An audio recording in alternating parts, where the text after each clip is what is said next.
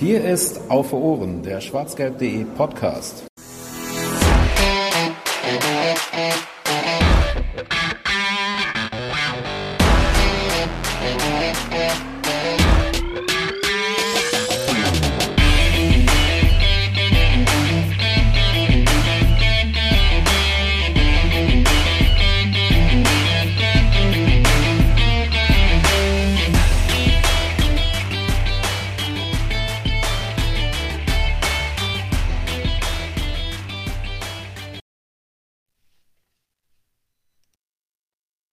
Hallo und herzlich willkommen zur 118. Ausgabe von Auf Ohren, eurem schwarzgelb.de Podcast. Lustigerweise ist 118 auch genau die Summe, die ich in Millionen heute beim Eurojackpot gewinnen werde. Ach ja. Ähm, wir müssen uns, oder wir müssen kurz um Entschuldigung bitten. Wir haben uns jetzt zwei Monate Zeit gelassen, um euch mal wieder was Neues zu liefern. Das liegt daran, dass einfach sehr viel passiert ist. Fanny hat ein Kind bekommen, ähm, Georg war im Fernsehen, Larissa und ich waren krank. Irgendwer war im Urlaub und der BVW hat 15 Spiele bestritten seit unserer letzten Aufzeichnung. Ja, 15 und da reden wir nur von der Profimannschaft, die ähm, mit einer, einer Bilanz von 8 Siegen, 3 Unentschieden und 4 Niederlagen relativ durchwachsen und vor allen Dingen mit einem stetigen Auf und Ab vor sich ging. Sagt man das so? Naja, ähm, das sind dann auch quasi alle Themen für heute. Wir werden auch noch über ein paar äh, kleinere Randerscheinungen sprechen, aber vor allem natürlich jetzt in sehr großer Ausführlichkeit über die vergangenen zwei Monate bei Borussia Dortmund. Bevor wir das tun und ich euch verrate, wer dabei ist, kleiner Shoutout, geht auf schwarzgelb.de, folgt uns bei Twitter, auf Ohren. Wenn ihr Feedback habt, schickt es gerne per E-Mail oder per Direktnachricht oder per Tweet an auf Ohren bzw. podcast schwarzgelb.de. Ja, und hinterlasst gerne äh, gute Bewertungen für unseren Podcast, wo auch immer ihr ihn runterladet, anhört oder wie auch immer. Sei es Apple Podcasts, sei es YouTube oder euer Podcatcher des Vertrauens. Und sagt's all euren Freunden. Hallo Georg, hallo Larissa. Hallo. Hallo, danke für die Erinnerung mit dem ähm, Euro-Jackpot, Jens, weil ich habe just in diesem Moment auch meinen äh, Tippschein abgegeben. Wir wollen natürlich hier keine Werbung für Glücksspiel machen, aber das, das muss jetzt auch sein. Ich finde es gut, dass wir jetzt auch sowas hier promoten. Man muss ja irgendwo das Geld herkriegen. Ist so.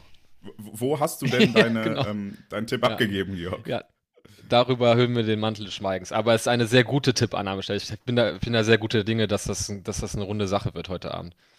Ist das denn so ein staatliches ja, Ding oder mehr ist so ein. Ja, immer, äh, oder? Oder kann man das auch woanders machen?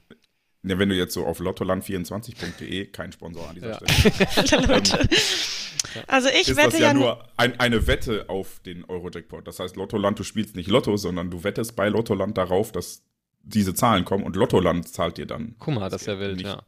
Ja, ich dachte, wenn wir so viel Geld gewinnen, können wir uns irgendwie, keine Ahnung, können wir die Windhorst-Anteile von Hertha abkaufen oder sowas. Irgendwas richtig Verrücktes machen.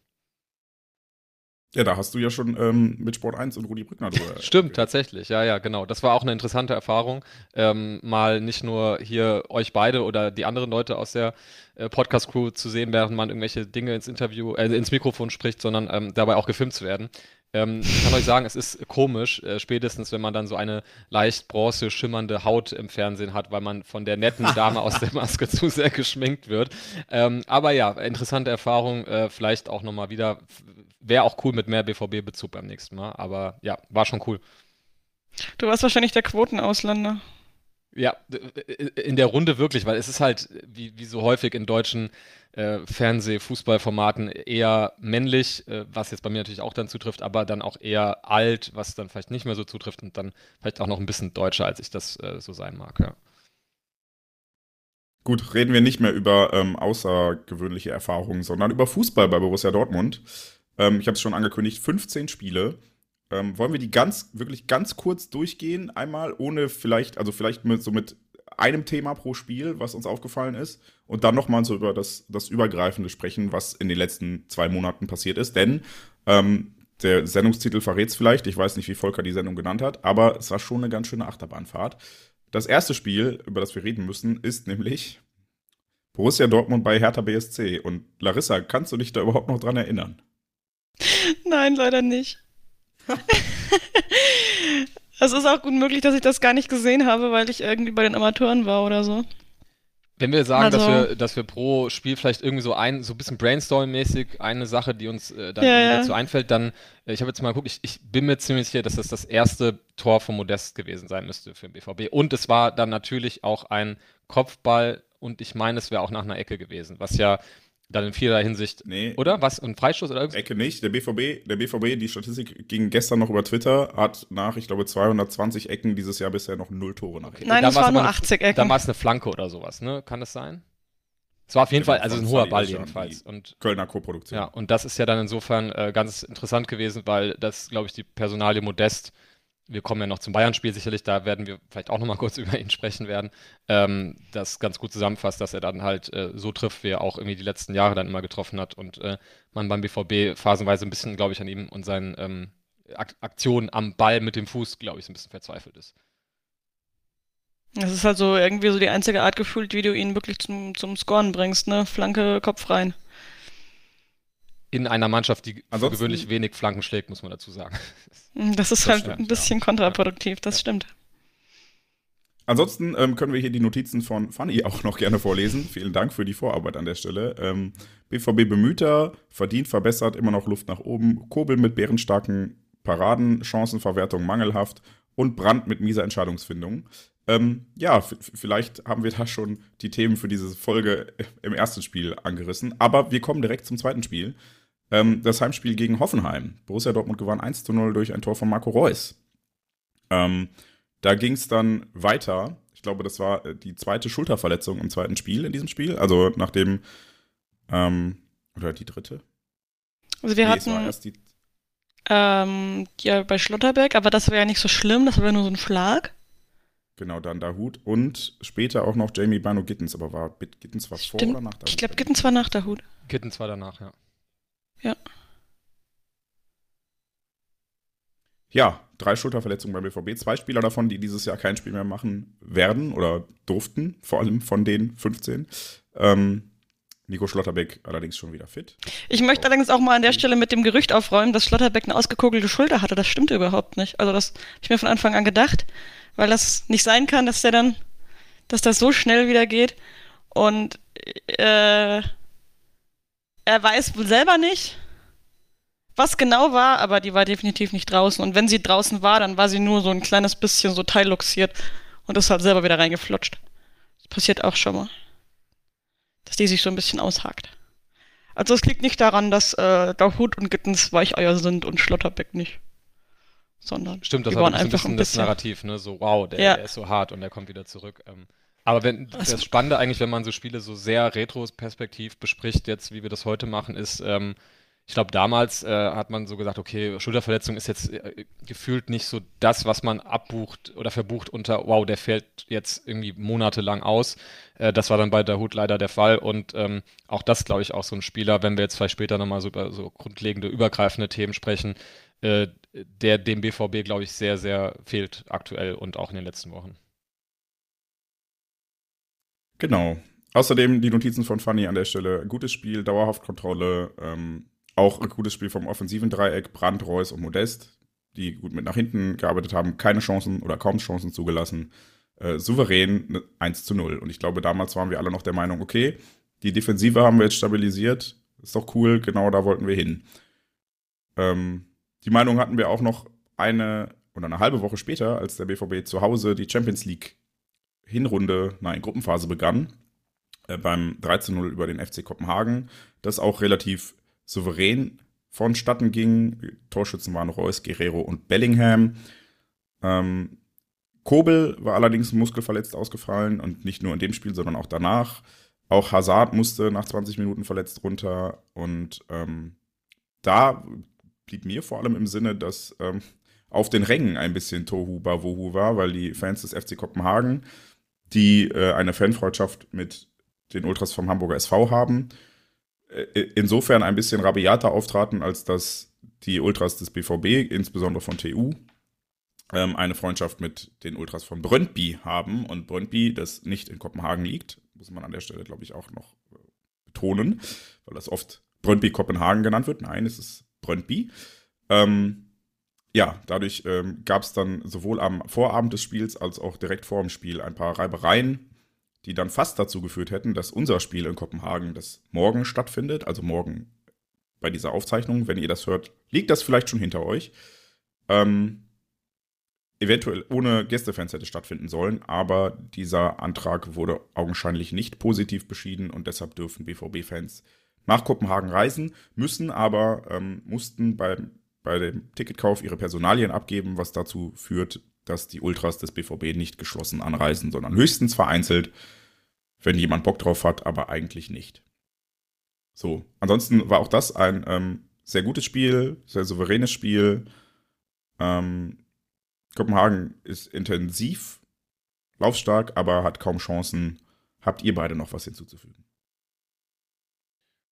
Nee, also ich hatte das auch äh, vor allem so unter diesem fantechnischen Aspekt abgespeichert, weil ähm, man natürlich schon sagen muss, für Champions League-Verhältnisse war da überdurchschnittlich viel auf den Rängen los. Natürlich für gewöhnlich man dann ähm, eher so zwar fußballerische Granaten da auf dem Platz hat und gegen Real und City und weiß der Geier wen spielt, ähm, ist da ja meistens bei solchen Vereinen auf den Rängen nicht wahnsinnig viel los. Jetzt war es eigentlich eher andersrum, dass man sicherlich fußballerisch da eine Mannschaft hatte, die einem vielleicht nicht so ganz äh, ebenbürtig ist, aber dafür einiges auf den Rängen geboten war, was, ähm, finde ich, so von der Atmosphäre her zu einer ja, zu, zum Spiel auf den Rängen geführt hat, was man so in der Champions League, glaube ich, nicht, nicht häufig erlebt und was wahrscheinlich ja auch so durch die ganze Konstellation, die du gerade schon dargestellt hast, auch äh, ja, viel, viel fetziger wird es wahrscheinlich nicht so in so, einem, so einer Champions League-Saison. Ähm, vielleicht auch so ein bisschen out of context dazu, aber ähm, äh, vielleicht auch ganz interessant, wer sich damit mal beschäftigen äh, möchte. Ähm, Brøndby ähm, ist ja gerade in einer Situation, die auch nicht so wahnsinnig schön ist. Wir hatten vorhin auch mal kurz vom Thema Investoren, oder das Thema Investoren ist ja irgendwie allgegenwärtig, denn ähm, der Verein das kündigte sich, glaube ich, schon in den letzten Monaten immer mal wieder an. Äh, wurde jetzt, glaube ich, das wurde letzte Woche dann offiziell dann, dass der von Investor übernommen wurde. Ich glaube, das ist irgendwie so eine so ein US-Konglomerat, ähm, was auch dazu geführt hat, dass die ähm, ja, Fanszene dort, also vor allem ähm, so um Alpha Brøndby, ähm, da die Aktivitäten erstmal eingestellt haben. Von daher auch da ähm, ganz ähm, interessante im Sinne von äh, ja nicht zu befürwortende Entwicklungen, die da in Dänemark genauso stattfinden wie, wie hierzulande teils auch. Genau, das fiel mir auch noch dazu ein, aber ich glaube, zum Spiel hast du, glaube ich, auch alles äh, schon entsprechend gesagt. Eine Ergänzung hätte ich noch, das war ähm, das erste Champions League-Spiel mit Stehplätzen wieder seit, ich weiß gar nicht wie viele Jahren. 25? Stimmt, das gab ja dann auch die Diskussion danach von wegen, das ist ja so schlecht für die, für die Stehplätze, so schlechte Werbung, dieses, dieses Spiel. Ja, weil da so viel abging. Pyrotechnik. Ja, wegen der Pyrotechnik und, ähm, und wegen der Reibereien. Es war auch noch sehr warm tatsächlich. Also ich erinnere mich, dass ich irgendwann unter einer dieser Fahnen stand, weil äh, in meinem direkten Umfeld jemand gezündet hat. Ähm, und unter dieser Fahne, während die Person sich umgezogen hat, waren halt gefühlt 70 Grad. Es war nicht so angenehm und äh, hat sich dann auch ein bisschen auf die Stimmung niedergeschlagen, dass alle relativ kaputt waren. Und es war auch noch ein frühes Champions League-Spiel um 1845. Deshalb war es trotz ähm, der Möglichkeit von 81.365 Zuschauern nur mit 70.700 Zuschauern besucht. Zum äh, nächsten Spiel, was danach folgte, kann ich nicht so viel sagen, denn ähm, da habe ich mir stattdessen lieber die Amateure angeguckt. Das war das Auswärtsspiel in Leipzig. Wenn ich mich recht entsinne, war Larissa auch bei der zweiten Mannschaft, also muss Georg ja, Dito. reden. Ich kann mich auch nicht mehr so richtig dran erinnern. Ich glaube, ich weiß, doch, ich habe es, glaube ich, geguckt, aber ähm, wenn ich mir auch so ein bisschen ähm, auf die Notizen nochmal stütze und das hat das Ergebnis ja, glaube ich, auch ganz gut wiedergespiegelt mit den, äh, wiedergespielt mit dem 3 zu 0, ähm, dass man sich da eingefangen hat. Ähm, Fanny hat das äh, beschrieben mit der schwächsten Saisonleistung in allen Belangen, körperlich und geistig zu langsam und ungenau. Ähm, wenn ich jetzt auch nochmal so die Ergebnisse davor durchschaue, äh, hatten wir ja auch, wie du schon vorhin sagtest, vorher auch ähm, ja so unter dem Gesichtspunkt Gegentore eigentlich bisher eine ganz gute Figur abgegeben ähm, in der Saison und das äh, bröckelte dann natürlich zum ersten Mal so richtig ähm, mit dieser Niederlage und den äh, ja, drei Gegentoren. Ähm, ansonsten erinnerte mich das so ein bisschen, ich glaube, das war doch die letzte Saison, als man auch so, ich habe das doch, das war 2021, 2022, ähm, als man auch ähm, so ja relativ im ersten Saisondrittel, glaube ich, gegen Leipzig gespielt hatte und da auch so von den ähm, von den Spielern her so einige, einige Verletzungen irgendwie hatte, einige Ausfälle zu beklagen hatte und da eigentlich so ziemlich uninspiriert einfach un untergegangen ist. Und ich glaube, so ähm, oder so ähnlich kann man auch dieses äh, Leipzig-Spiel in der Hinrunde abbuchen. Ähm, ja, äh, Fanny schreibt auch hier bis vor, kurz, vor, kurz vor Schluss kein einziger Schuss aufs Tor. Also ähm, ja, das war eigentlich von vorne bis hinten ein gebrauchter Tag. Und ich glaube, das war auch so diese Phase, wo es dann ähm, auch diese Saison so mit den Verletzungen, die sich ja mittlerweile so ein bisschen wieder entspannt haben, ähm, dass das da auch, glaube ich, so das große Thema war, dass man da auch einfach ähm, ja nicht so wirklich aus dem Vollen schöpfen konnte und dann auch gegen eine Leipziger Mannschaft, die ja bisher erfreulicherweise auch keine allzu gute Saison spielen und auch Trainerwechsel. Ach genau, alter Bekannter Marco Rose, es war, glaube ich, das erste Spiel von Marco Rose. Ähm, Korrekt. Genau, das ist auch noch, glaube ich, die Story so ein bisschen gewesen. Ja, also ich klar, gegen Leipzig verlieren ist irgendwie immer auch so doppelt unangenehm im Vergleich zu anderen äh, Niederlagen. Aber ähm, das ist auch so ein Spiel, was man was ich gefühlt relativ schnell irgendwie wieder verdrängt habe, ähm, weil ja, passiert dann halt irgendwie.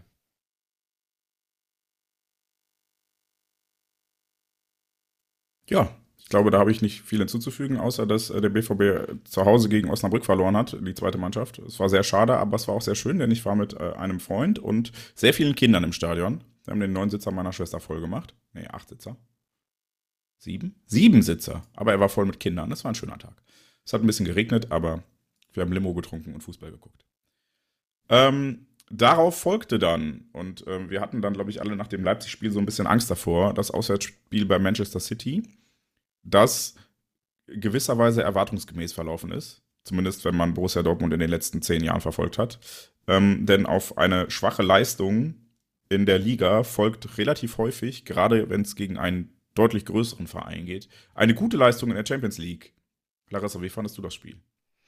Ja, ich fand's äh, ist bisschen die Achterbahnfahrt im, im Kleinen, so, weil man ist halt reingegangen in dieses Spiel mit schon ein bisschen einem Stift in der Hose nach dieser äh, Nicht-Leistung gegen Leipzig. Also, ich glaube, die meisten haben schon damit gerechnet, dass wir eine Packung kriegen von City. Ähm, dann hat man ja sehr, sehr gut gespielt eigentlich. Hat ja all das gezeigt, was man gegen Leipzig hat müssen lassen. Ähm, hat auch nicht sehr viel zugelassen von City. Ähm, geht eben auch in Führung und kriegt dann halt am Ende doch die beiden Gegentore. Ähm, und verliert dann eigentlich relativ äh, unnötig. Und ist dann am Ende so, ähm, dieses Gefühl, hat dann am Ende dieses Gefühl von wegen, ja, eigentlich war es ja gut, aber davon kaufen können wir uns nichts. Ähm, und weiß nicht so ganz, wie man jetzt damit umgehen soll. Vor allem, weil ja der Sieg oder ein Punkt oder auch sogar drei Punkte ja wirklich ähm, in Reichweite waren und dann am Ende doch durch den blöden Holland genommen werden. Das war wirklich, so, man wo man so im Vakuum irgendwie dann sagt, wie du sagtest, ne, so ja, klar, okay, 2-1 in Manchester ist voll okay, aber so im Spielverlauf war es dann echt so richtig, also da hast du auch den Spielern am, am Ende angemerkt, so eine richtige Enttäuschung, weil wie du sagst, man war gar nicht so weit weg davon, die wirklich zu schlagen zu Hause. Ja. Dann war noch Terzic springt Schlotterbeck. Boah, was war, war das das, wo äh, sich sehr viele dann über Terzic mokiert haben, dass er den Verteidiger bringt? Nee, ich glaube nicht. Ich glaube, zu dem Zeitpunkt äh, war das noch legitim, weil der BVB führte ja durch ein Tor von Bellingham mit 1 zu 0. Ich meinte auch eher im Anschluss dann, dass dann es so ein bisschen das Narrativ war, dass ähm, diese Einwechslung hätte das falsche Signal gesendet und pipapo. Also es gab zumindest keine Entlastung mehr, was glaube ich aber auch an der Qualität von Manchester City lag. Was hat auch, wir hatten glaube ich dann auch einfach nicht mehr so richtig Saft. Nee. Genau, weil das waren ja auch genau diese zwei Gegentore, die entstanden im Grunde beide auch daraus, dass dann halt auch nicht mehr die Energie da war, dann die Männer nochmal wirklich anzulaufen. Dann war es halt ein echt starker Weitschuss. Ähm, ja, also Weitschuss jetzt nicht so, war jetzt kein 40-Meter-Ding, aber es war, glaube ich, schon echt ein sehenswerter Schuss von Stones. Ich glaube, das war auch, der wurde auch vorher gerade eingewechselt, wenn ich das richtig im Kopf habe. Ähm, und dann auch bei Haaland, also diese, dieser lange Ball, den er dann da irgendwie wieder ins Tor buxiert, wie auch immer er das anstellt, ähm, resultiert auch daraus, dass er vorher halt der, der Spieler, der die Flanke schlägt, weiß nicht mehr, wer das war, ähm, ja, nicht mehr so richtig zugelaufen ist, weil du da gemerkt hast, da hat es dann doch noch an ein paar Prozent äh, Energie gefehlt. Ähm, und City hatte da auch, kann ich mir noch ganz gut erinnern, also ein paar Wechsel so in den letzten 15 Minuten, ähm, ja, wo du halt nochmal siehst, was die dann halt letztlich von der Bank bringen können. Und ähm, da, ja, da hast du es dann halt irgendwie echt in den letzten paar Minuten dann noch das Spiel verbaut einfach. Das 1 zu 1 war eines äh, der Tore in dieser Zeit, die zwar gezeigt haben, dass Alex Meyer kein schlechter Fußballtorhüter ist. Ähm, insbesondere mit Ball am Fuß war ich bei jedem seiner Einsätze überrascht, wie präzise, wie scharf und wie souverän die Pässe kommen. Aber ähm, Fanny hat es auch in die Notizen geschrieben und das war auch mein Gedanke damals, das 1 zu 1 hätte vielleicht, also Gregor Kobel hätte den vielleicht gehalten. So, und ähm, beim 2 zu 1 hingegen ähm, ich glaube, da sind wir uns alle einig, das ist sein Tor, das macht nur Erling Haaland, aber den macht er halt dann auch. Also mir fällt jetzt kein Stürmer ein, der den Ball in der Position noch mit dem Fuß spielt und ihn dann ins Tor buxiert. Ja, schade, letzten Endes. Ne? Also die Enttäuschung war da, aber das war jetzt im Vergleich zum Leipzig-Spiel auch so ein Spiel, wo man am Ende sagt, so kann man verlieren und so wie in Leipzig halt bitte nicht. Und insofern diese gemischten Gefühle. Vielleicht noch ähm, ein Satz zu, zu Maya, weil ich fand das äh, insgesamt aber ähm, eigentlich eine ganz gute Sache, dass er, der ja wirklich dann doch viel mehr Minuten wahrscheinlich gesehen hat, als er sich so erwartet hat vor Beginn dieser Saison und auch gegen Gegner, wo also dass die Verletzung äh, dann von Kobe genau in den Zeitraum fällt, wo du dann auch gegen City spielst. Ich glaube, da ähm, damit hat er nicht so richtig gerechnet, dass plötzlich er dann äh, im Champions League äh, in der Gruppenphase da steht und auf einmal Erling Holland da auf ihn zurennt. Ähm, und ich fand es eigentlich ganz schön, dass man, ähm, dass alle sich so einig waren, wie du auch schon sagtest, dass sicherlich äh, Kobel natürlich der bessere Torhüter ist und ähm, der eine oder andere ja, die eine oder andere Aktion von Meier dabei war, die vielleicht ein Kobel auch irgendwie gehalten hätte. Ähm, aber das sind irgendwie von keiner Seite aus, also irgendwie in der Berichterstattung nicht und auch nicht so in der, in der Fanszene, ähm, ja, dass man nicht so auf Meier rumgehackt hat, sondern weil alle irgendwie meinten, okay, der macht echt einen ordentlichen Job dafür, dass er jetzt so ziemlich ins kalte Wasser geworfen wird. Ähm, und natürlich ist da noch ein Unterschied zum, zum Gregor Kobel, der ja wirklich wieder herausragend einfach spielt, aktuell erkennbar. Ähm, aber doch alle irgendwie relativ froh waren, dass äh, Meier das dann im Rahmen der Möglichkeiten, die er hatte, echt, echt ordentlich gemacht hat, glaube ich. Muss ja auch nee, immer noch bedenken, der kam ja aus der zweiten Liga. Also, eben, genau. Also das ist schon gegen so einen Holland ja, in die Champions League geworfen. geht ja gar nicht. Also ja. Der macht das schon. Da können wir, glaube ich, schon ganz glücklich schätzen und mit dem, wer das, das regelt. Das Champions League-Spiel vor dem ersten Bundesligaspiel gemacht. Hm? Ja, verrückt. Ja, das Champions League-Spiel vor dem ersten Bundesligaspiel. Und der ist halt einfach schon über 30. Das ist auch noch starker Typ. Ja, macht er, hat er gut gemacht. Ich bin, äh, es ist eine gute Nummer zwei, weil. Äh, Und man darf auch nicht vergessen, er war mal Torschützenkönig in Frankfurt. Oh Gott. Reden wir schnell über Erfreulicheres. Ähm, nach dem sehr mutmachenden Auftritt in Manchester hat der BVB dann zu Hause äh, den komischen Verein aus einem Gelsenkirchener Vorort empfangen und ähm, mit äh, sehr viel Arbeit und sehr langem Warten glücklicherweise mit 1 zu 0 besiegen können. Derby-Torschütze und damit Derby-Held äh, Yusufa Mukoko in der 79. Minute. Ähm, da habe ich im Rasenfunk schon ein bisschen was zu gesagt, weil ich direkt danach im Rasenfunk eingeladen war. Und das Schöne war, zu dem Zeitpunkt war der BVB auch noch sehr gut dabei in der Bundesliga-Tabelle. Ich konnte also große Töne spucken. Das ist mir danach ein bisschen vergangen. ähm, aber ja, das Derby äh, gewonnen es war immer noch schwierig für den BVB Modest irgendwie einzubinden. Also der war nach wie vor ein Fremdkörper, auch wenn er dann ähm, bei der Hertha getroffen hat und wir kommen gleich noch dazu gegen die Bayern den gefühlten Siegtreffer gemacht hat. Allerdings ähm, ja, hat der BVB da nicht viel zugelassen und ich fand beeindruckend oder nein, bedrückend, wie groß dieser Klassenunterschied dann doch war. Also ich äh, hatte vor dem Spiel ein bisschen Angst vor den Blauen. Sage ich ganz ehrlich, weil so ein Derby ist halt immer was anderes und wir haben in den letzten Jahren immer die Erfahrung gemacht, dass wenn der BVB als Favorit ins Spiel geht, die Blauen dann in diesem Spiel alles raushauen, was sie haben und uns irgendwie entweder aufs Niveau runterziehen oder uns richtig, richtig wehtun. Ähm, deshalb hatte ich ein bisschen Schiss vor dem Spiel und war dann fast schon erschüttert, wie schlecht die wirklich sind. Und wie einfach das in Anführungsstrichen war, auch wenn das mit dem Tor sehr lange gedauert hat. Wie habt ihr das Derby erlebt? Ja, ja, das trifft schon ganz gut. Ähm, ich bin jetzt weniger bedrückt oder erschüttert dadurch, dass die Blauen so, äh, davon, dass die Blauen so schlecht sind. Das kann ich ganz gut mit umgehen. Aber ich glaube, wir haben ja nicht eine wirklich gefährliche Szene auch mal gehabt im Strafraum. Also es war schon brutal schlecht. Ähm, ich fand das bei dem Tor dann hinten raus eigentlich sogar ganz, äh, so hinten raus war es eigentlich schön, weil es war dann so eine, so, so, so eine aufgestaute Energie. Man hat so lange gewartet und dadurch war dann dieser Torjubel, ich glaube, einer der schönsten der letzten Jahre. Ähm, das ging ja wirklich, man hat ja wirklich gefühlt, äh, die letzten zehn Minuten das Tor noch bejubelt. und war dann auch das, und das war dann auch so im Nachhinein irgendwie, man war dann doch sehr, sehr zufrieden mit der Gesamtsituation. Ähm, ich fand's, was ich beim Spiel halt sehr bitter fand, was auch hier schon noch schön drin steht, ist halt wieder mal die Verletzung von Reusi. Dass er über so einen blöden Schalker fallen muss.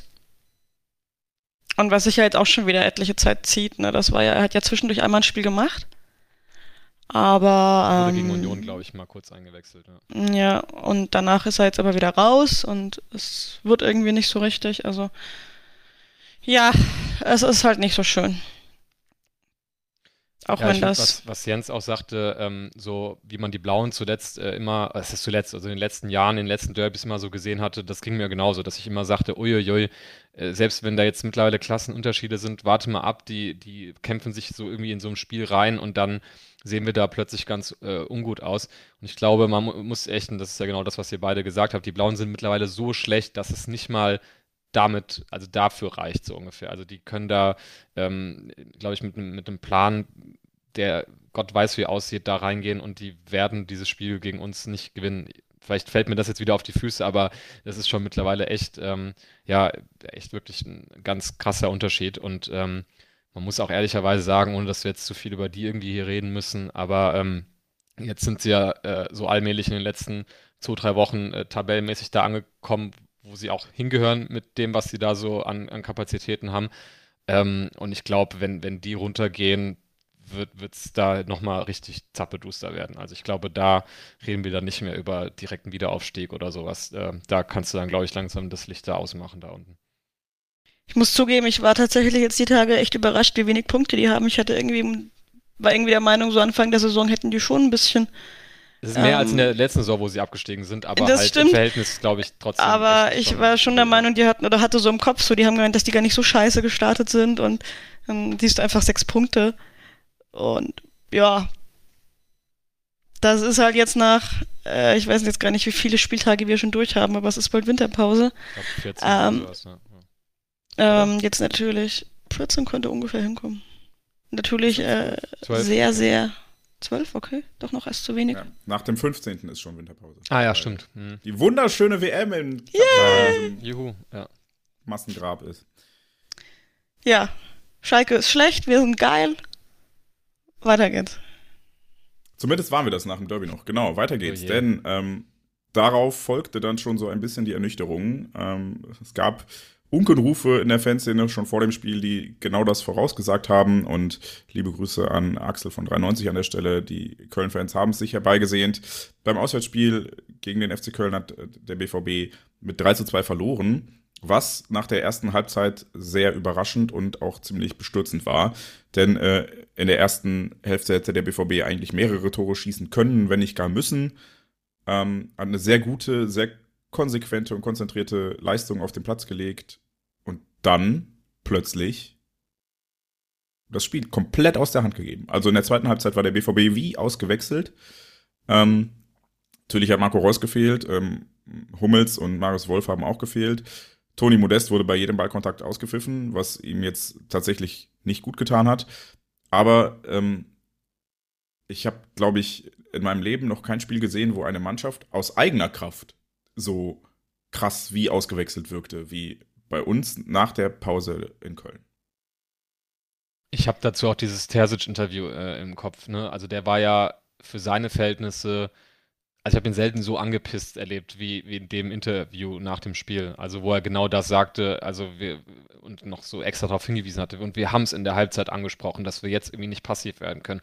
Und, was, und dann sagt er, ja, was passiert? Irgendwie dritte Aktion in der zweiten Halbzeit, wir kriegen eine Ecke, es wird direkt gefährlich. Also ähm, da hat man schon wirklich ja, da ging es dann schon nicht mehr nur um diese ganzen sportlichen Themen, die wir ja auch schon zigmal hier besprochen haben mit man wird plötzlich passiv und so weiter, sondern das, das, das richtete sich ja schon so richtig äh, das ging ja schon so in Richtung, die sind so völlig beratungsresistent, so wenn es äh, darum geht, auch äh, klare Anweisungen, die sich ja wirklich nur darauf beziehen, okay, jetzt irgendwie nicht, nicht den Fokus verlieren, äh, umzusetzen. Und ähm, das hat mich schon überrascht, dass das wirklich so, also der wirkte ja wirklich verzweifelt fast an dieser Mannschaft da. Das ähm, hat, glaube ich, schon mal so ein bisschen den, äh, ja, so diesen Ton gesetzt, wie es dann auch in den nächsten Wochen auch nochmal weitergehen sollte. Auch, also nicht nur auf dem Platz, sondern auch äh, in der Art und Weise, wie sich ähm, sowohl Spieler als auch eben er ähm, rund um den BVB über das äh, geäußert haben, was die Mannschaft da phasenweise so fabriziert.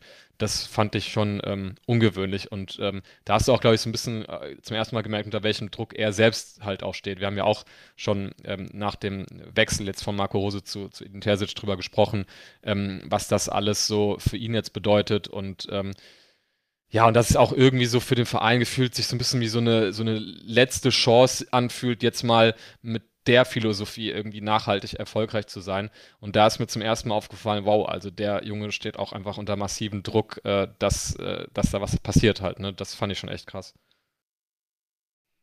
Ich gehe auch davon aus, dass er selber sich auch sehr unter Druck setzt, weil er ja einfach so, eine, so ein Fan selber ist und wahrscheinlich auch unbedingt möchte, dass das klappt. Reden wir über Tigges, den blöden Hund? Wenn das ist deine Baustelle. ja. Das ist Baustelle. Ich habe noch eine. Nein, habe ich nicht. Eine. Wie sagt man? Eine neckende Nachricht geschrieben danach. Ich wollte ihn nicht durchbeleidigen. Ja, also ähm, im Fußballjargon würde man sagen, ausgerechnet ja. Steffen Tigges trifft in diesem Spiel und Toni Modest nicht. Ich gönn's ihm ja total, dass es bei ihm läuft. Aber er hätte das nicht unbedingt. Ich glaube, es war sogar sein erstes Bundesligator für FC Köln. Hätte er auch gerne in einem anderen Spiel machen können. Ich glaube, es war vor allem ein Tor, das äh, in der Entstehung sehr ähnlich dem ersten Gegentor in Leipzig war, wenn mich nicht alles täuscht. Also auch wieder eine Ecke ähm, auf den ersten Pfosten, wo dann, ich glaube, Schlotterbeck äh, nicht gut aussieht und ähm, den Kopfball verliert und Tigges köpft ihn einfach ein da hat sich dann schon wieder so ein bisschen ein Muster abgezeichnet und Georg sprach es eben an, während wir bis zum Leipzig-Spiel mit der Ausnahme des Bremen-Spiels ähm, eigentlich relativ souverän verteidigt haben, war das Köln-Spiel dann ein weiteres Spiel mit drei Gegentoren, ähm, die alle irgendwie dem, dem zuvor begutachteten Trend von einer stabileren Defensive durch individuelle Fehler widersprochen hat. Aber ähm, lasst uns gar nicht weiter über das, das mies gelauntes Spiel reden. Denn danach ging es ja sehr steil wieder bergauf. Ähm, beim FC Sevilla, wo gefühlt die Hälfte der Fans keinen Bock drauf hatte, hinzufahren, weil das vor einigen Jahren beim äh, UEFA Cup-Spiel sehr unschöne Szenen gab mit äh, BVB-Fans, die lange noch in Spanien im Gefängnis bleiben mussten, mit Pferden, die in Menschenmengen fast reingeritten sind beim Einlass, obwohl man vorne ja gar nicht reinkam. Ähm, war das so ein Spiel, wo nicht wirklich viele Leute Lust drauf hatten, zumal der FC Sevilla ja auch ein bisschen dafür bekannt ist, an der Uhr zu drehen während des Spiels. Und äh, als ich damals beim UEFA Cup da war, war das schon beeindruckend zu sehen, wie umständlich man als Balljunge einen Ball zurück ins Spiel bringen kann. Auf der einen Seite ein bisschen lustig und auf der anderen Seite natürlich, wenn man auf, dem, auf der anderen Seite des Platzes steht, ziemlich nervig. Ähm, aber der BVB hat das sehr souverän gemacht und äh, mit 1 zu 4 gewonnen. Interessant an dem Spiel ist, dass äh, Mukoko nach dem Spiel in Köln erstmals zu Beginn ran durfte. Ähm, Kobel wieder auf der Bank saß. Und ähm, ah, ja, ich lese es gerade wieder, dass eine Gegentor nach einer Ecke fiel und Nico Schlotterbeck nicht gut dabei aussah. Aber und nach der Halbzeit gute Aspekte. Wieder. Ja. Ich hatte nämlich dann einfach, ich habe mir noch einen Tweet abgesetzt, wo ich einfach diesen Interviewauszug von Terzic nach dem Köln-Spiel einfach gepostet habe, weil du, also es war, du hättest nicht denken können, dass es sich jetzt auf ein anderes Spiel bezog, weil es genau die gleiche Szene wieder schildert, so nach dem Motto, wir haben es euch in der Halbzeit gesagt, bitte konzentriert euch jetzt mal so zehn Minuten, wenn das Spiel wieder losgeht und dann direkt Eckballtor. das war wirklich, wie du sagst, das war so ein richtiges Déjà-vu und ich glaube, in dem Moment habe ich auch mit allem gerechnet. Das hätte auch 3-4 ausgehen können oder 4-3, viel mehr. Glücklicherweise hatte der BVB aber anders als in Köln zuvor ein paar Chancen mehr genutzt und bereits mit drei Toren geführt und konnte dann durch Julian Brandt in der 75. noch ähm, die Entscheidung bringen. Das war ein wichtiger Sieg für die Gruppensituation, steht hier, denn ähm, nach dem dritten Spieltag in der Champions League war man dann mit sechs Punkten Zweiter und weil Sevilla und Kopenhagen gegeneinander unentschieden gespielt hatten und der BVB beide geschlagen hatte, sah es schon ganz gut aus, was die Punkte anging und natürlich auch den direkten Vergleich. So, und wenn wir ähm, von Achterbahnfahrt reden, folgte auf den Tiefpunkt in Köln und das kleine Hoch in Sevilla dann nochmal so ein ergebnismäßig äh, war es eher wieder bergab, aber emotional eigentlich fast der zweite Höhepunkt direkt nach dem Derby-Sieg und zwar ähm, das Unentschieden gegen die Bayern zu Hause. Larissa. Ja. War eigentlich ja ein sehr, sehr gutes, oder was heißt ein sehr, sehr gutes? War ja eigentlich doch ein gutes Spiel von uns, ähm, was man ja gegen die Bayern nicht immer so sagen kann. Also es war ja wirklich so, dass äh, wir mitgespielt haben, dass wir uns nicht, äh, nicht die Hosen voll hatten, dass wir ähm, denen wirklich äh, die Stirn geboten haben. Und dann sind es halt aber leider die Bayern, die haben halt dann, die hatten ja wirklich diese zwei Chancen, diese zwei guten Szenen und haben dann halt beides mal, beides mal, beide Male ähm, ja sofort die Bude gemacht. Das war natürlich super, super ärgerlich. Dann stand man halt wieder so da, dachte sich, hm, eigentlich machen wir es doch gar nicht so schlecht. Warum liegen wir denn jetzt schon wieder 2-0 hinten? Ähm, auch da wieder äh, ich fand es beim zweiten noch mehr als beim ersten. Du die Frage, hätte der Kobel das vielleicht besser gemacht als, als der Alex Meyer? Ähm, Gab es ja dann auch wieder so ein bisschen Diskussionen danach. Ähm, ja, und dann kam erst Mucki und dann kam Modestes große Stunde. Ist ja so ein bisschen, glaube ich, sein aktueller Höhepunkt oder seine Sternstunde bei uns. Ähm, und er hat tatsächlich, ich glaube, das war tatsächlich an der Flanke, ne? Das war die, ja genau. Er hat tatsächlich mal eine ordentliche Flanke bekommen und dann macht er ihn auch prompt und das war natürlich äh, totale Eskalation. Ich glaube, das stand auch äh, von der Torjubelintensität dem Derby nicht äh, viel nach. Und wenn wir schon beim Torjubel sind, ich fand, das war auch ein Spiel, wo äh, das Stadion wieder eine wahnsinnig große Rolle gespielt hat ich glaube, fand nach dem 0-2 ähm, hat es schon so gewirkt, als wäre die Mannschaft ein bisschen von der Rolle gewesen. Ähm, dann kam Bayern auf einmal auch wieder viel mehr in Richtung unser Tor. Und dann war aber das Stadion, was ja schon die ganze Zeit eine sehr gute Stimmung gemacht hat, ähm, so unfassbar laut und so unfassbar präsent. Und ich glaube, in dem Moment konnten die sich wirklich an, an dieser Stimmung, an diesem, an diesem an diesem Support so ein bisschen aufrichten und dann ja war das wirklich endlich mal wieder so ein Spiel, wo wirklich die Mannschaft, äh, die Mannschaft, wo wirklich die Fans so ein bisschen die Tore auch reingebrüllt haben und das war schon hat schon gut getan, weil man ja auch vor allem in den letzten Jahren immer mehr so ein bisschen diesen Trend hat, dass so die Stimmung nachlässt und irgendwie man das Gefühl hat, das ist nicht mehr so das, was es mal war. Und dann war, zeigt aber so ein Spiel wie das gegen Bayern doch, dass die Südtribüne diese große Legende, dass dies doch noch so ein bisschen kann, wenn es die Situation ähm, fordert. Und das hat irgendwie in der Gesamtsituation das Spiel dann doch sehr gut getan.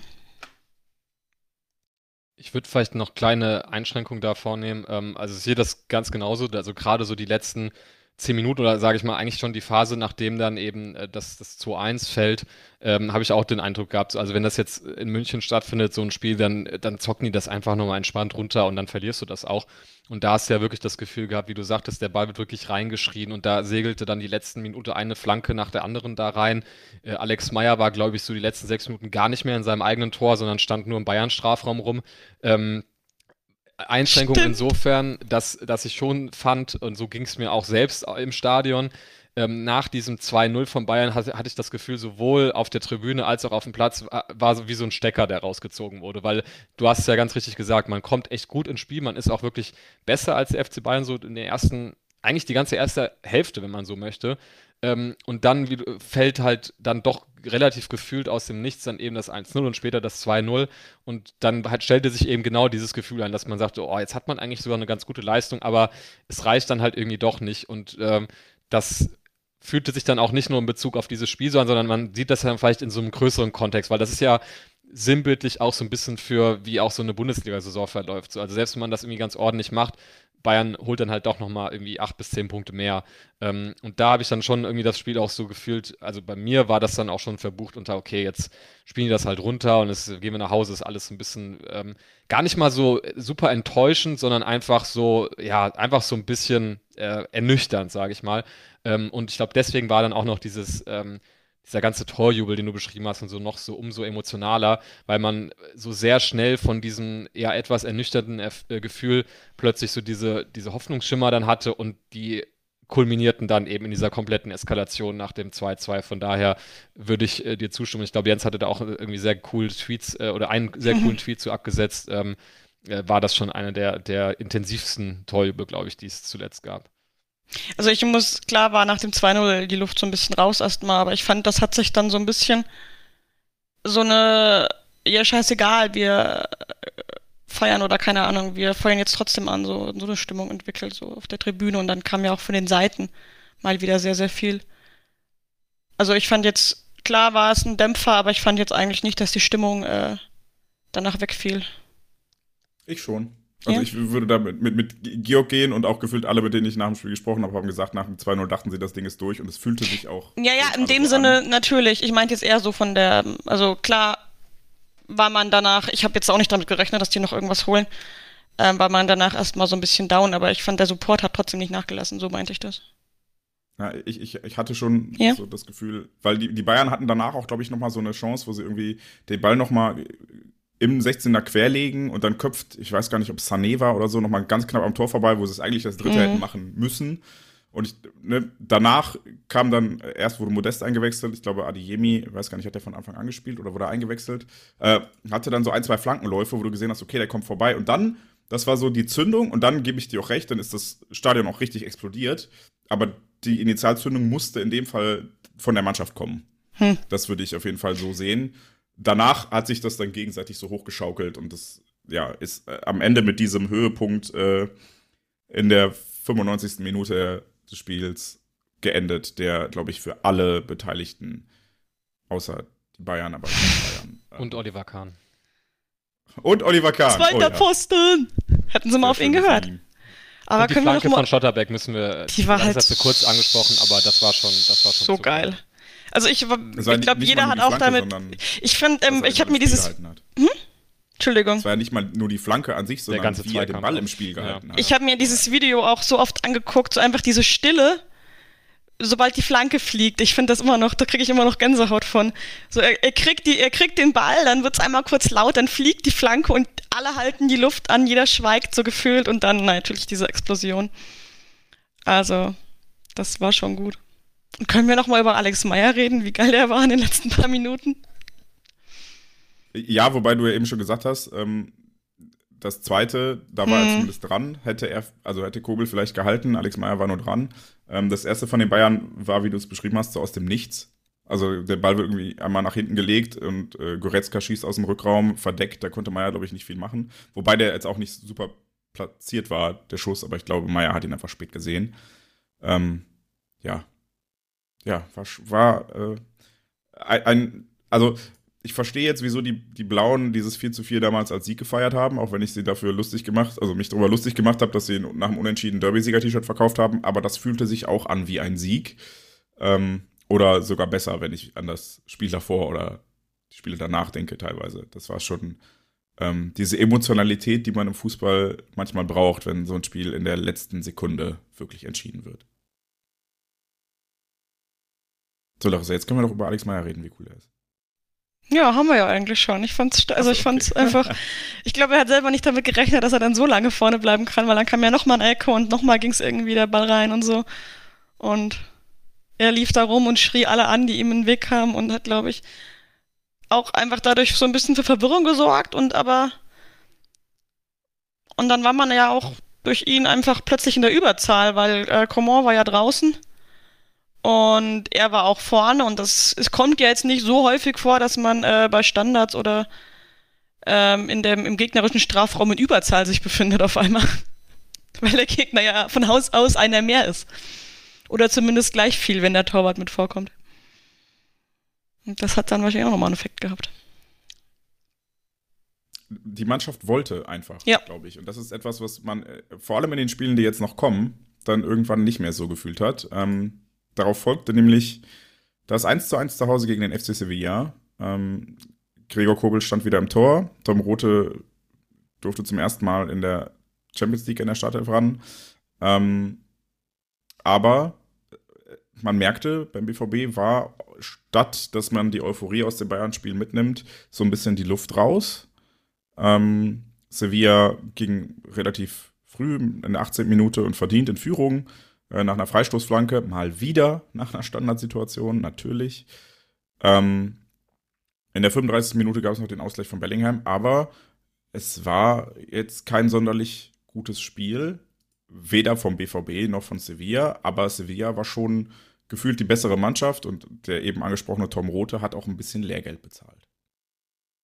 Sevilla war halt auch viel galliger. Also das ist ja, das hast du ja vorhin schon angesprochen, dieses, diese Ekligkeit oder dieses Unangenehme von Sevilla. Das hat uns dann hinten raus auch nochmal ganz schön den Zahn gezogen, fand ich. die auch aus dem, ähm, oder gerade dann einen Trainerwechsel vorher vorgenommen hatten. Ähm, das mag vielleicht auch nochmal eine Rolle gespielt haben, dass da vielleicht nochmal, ja, sich ein bisschen was getan hatte, weil im Hinspiel, muss ich mal ehrlicherweise sagen, das war dann zwar ganz, ganz schön mit dem 4-1, auch wenn man da wieder diese passiven Phasen drin hatte, aber da war Sevilla und das war auch, glaube ich, immer so ein bisschen die einhellige Meinung von vielen Beobachtern nach dem Spiel. Im Hinspiel war Sevilla einfach echt schlecht so. Äh, das war jetzt nicht so das Sevilla, mit dem wir uns noch viel schwerer getan hatten, irgendwie beim, beim letzten Aufeinandertreffen in der Champions League. Ähm, da stellte sich dann vielleicht so ein leichter Effekt ein des, des Trainerwechsels. Ähm, aber genau, was ich da auch noch so sehr abgespeichert hatte, war, wie, wie Jens schon sagte, dass ähm, Rote da auf der Seite schon echt hart zu kämpfen hatte, was ja auch völlig verständlich ist in dem Alter und nichts ist, was man jetzt irgendwie so negativ ankreiden sollte. Aber da hat man dann, glaube ich, auch mal so einen kleinen ähm, ja, Reality-Check-Moment gehabt, so äh, im Profifußball.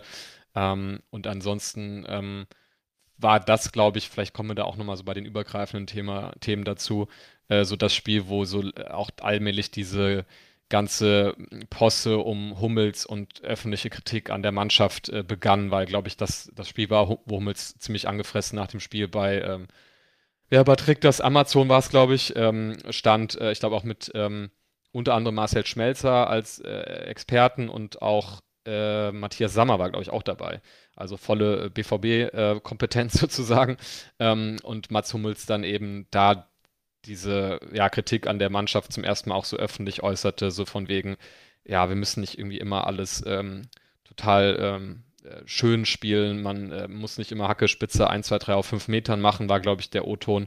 Ähm, und ich glaube, das ist ja so, eine, ähm, so ein Auftakt, sage ich mal, in öffentlichen Äußerungen von ihnen, der sich dann äh, auch in den nächsten Spielen äh, fortsetzt, immer wenn es irgendwie was, äh, was Schlechtes zu besprechen gab. Jens will was ergänzen. Ich, ich glaube, ich muss dich korrigieren, weil das mit dem Hackespitze 1, 2, 3 kam, wenn ich mich recht entsinne, erst gegen Union. Ah, okay.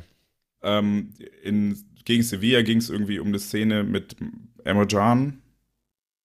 Oder war das mit Marco Reus irgendwas? Es gab mehrere Szenen ähm, in dieser Saison bereits, wo man Mats Hummels irgendwie etwas andichten wollte und vorher dann nachher bei Instagram erklären musste, wie das gemeint war. Äh, eine Szene, da hat er sich, glaube ich, nach dem Spiel, hat er mit Can und Reus diskutiert auf dem Platz, aber vielleicht war das auch Union. Vielleicht verwechsel ich das gerade. Ich glaube ja, aber ich habe tatsächlich auch jetzt heute Union das mal alles sein. durchgelesen, äh, wegen so einem Ja. Artikel, genau deswegen. Äh, Hat glaub, Marco Reus gegen Union auf dem Platz gestanden? Da wurde Ja, er mal kurz eingewechselt am Ende und war ich danach dachte wieder gegen verletzt. Sevilla, ah, okay. Nee, das war das äh, Unionsspiel, wo er nochmal so eine halbe Stunde reinkam und äh, auch, glaube ich, das Spiel ziemlich positiv beeinflusst hat und dann irgendwie direkt wieder verletzt war. Ähm, genau. Hm. Ja, also das, da, da da wurde es so rund um den BVB auch so, was so das ganze Mediale angeht, so ein bisschen, ja, ein bisschen nörgelig alles. Ähm, ja, vorher waren es ja mehr so diese Ausreißer äh, negativer Art, die dann auch wieder wettgemacht wurden, also sowas wie ne, dieses äh, nervige Köln-Spiel und dann kam aber Bayern, also dann hat man das irgendwie wieder verkraften können oder ähm, nach dem nach der Leipzig-Niederlage kam dann irgendwie erstmal wieder ähm, das Derby und, und ähm, Kopenhagen, äh, nee, und äh, City, genau. Und ähm, das war aber eher so eine Phase, wo sich diese schlechte Stimmung, glaube ich, einige Wochen so, so durchzog beim BVB.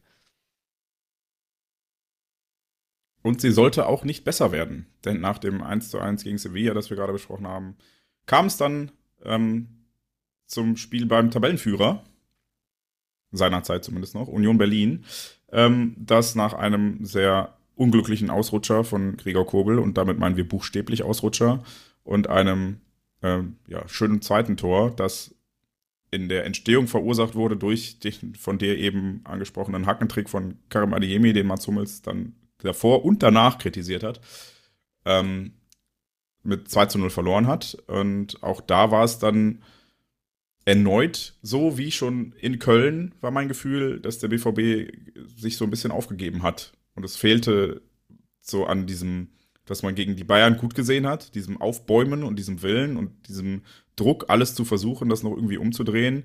Hat man gegen Union äh, auf der einen Seite schon gesehen in der ersten Halbzeit, dass der BVB mit dem Ball nicht so viel anfangen kann. Und auch das war ein Trend, der sich dann langsam immer deutlicher abzeichnete.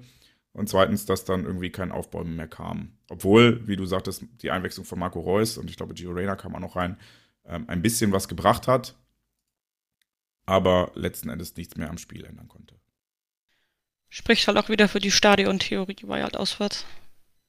Da konnte sich nicht so viel gegenseitig hochschaukeln an Einsatz. Ja, und Union, ich meine, das haben ja auch alle danach gesagt. Ähm, ich fand das im, im Rasenfunk war, war, wurde das Spiel auch ganz gut äh, besprochen, ähm, dass man halt sagt, okay, das, die sind, das bildet jetzt mittlerweile die Tabelle auch schon relativ realistisch ab, dass die immer noch Tabellenführer sind. Also das ist jetzt nicht so, ähm, ja, so eine Eintagsfliege, sondern Union äh, hat sich da halt eben hochgemausert und ähm, ich glaube, das Schlimmste, was halt hätte passieren oder was passieren kann, wenn du halt dann auswärts bei denen spielst, ist, dass du irgendwie ein Gegentor kriegst und, am, und früh und wir haben es, äh, also früher, viel früher ging ja nicht und viel dümmer ging auch nicht. Ähm, ja, und dann hat die Union gesagt, ja, cool, vielen Dank und jetzt äh, spielen wir das halt irgendwie einfach so runter. Ähm, ja, und dann, dann wird das halt irgendwie brutal schwer und äh, hat auch wirklich gesehen, wie, wie es dann Dortmund so, also da, da fehlt es komplett an Kreativität. Deswegen war das, glaube ich, auch ein sehr, also sehr, hat ja dann letztlich auch nicht vom Ergebnis was geändert, aber schon ein belebender Wechsel, der dann offensiv vorgenommen wurde und du hast dann gemerkt, Reus ist dann auch so ein Spieler, der dann auch selbst, ähm, wenn es dann mal richtig ähm, eng ist, räumlich jetzt gesehen, der sich dann auch mal ähm, mit kurzen Ballkontakten da auch mal durchkombinieren kann, äh, wenn da mit einer, mit einer mit ihm ein bisschen, ein bisschen rumspielt. Aber ähm, ja, wie du sagtest, der konnte es dann irgendwie auch nicht mehr rausreißen. Ähm, von daher, ja, gehst du dann gegen Union dann auch mal ziemlich ähm, uninspiriert baden einfach. War wahrscheinlich mit dem Leipzig-Spiel die schlechte Saisonleistung. Ja. Was, was mir außerdem ähm, aufgefallen ist, und ähm, das, es gab in den Wochen vor dem Unionsspiel ganz oft äh, den Ruf, der BVB müsse doch ähm, der spielerischen und äh, generell strukturellen Nachlässigkeit mal gerecht werden, indem er dann das System umstellt. Und zwar auf eine Dreierkette hinten, weil wir haben ja mit Schlotterbeck, Hummels und Süle drei sehr gute Innenverteidiger derzeit.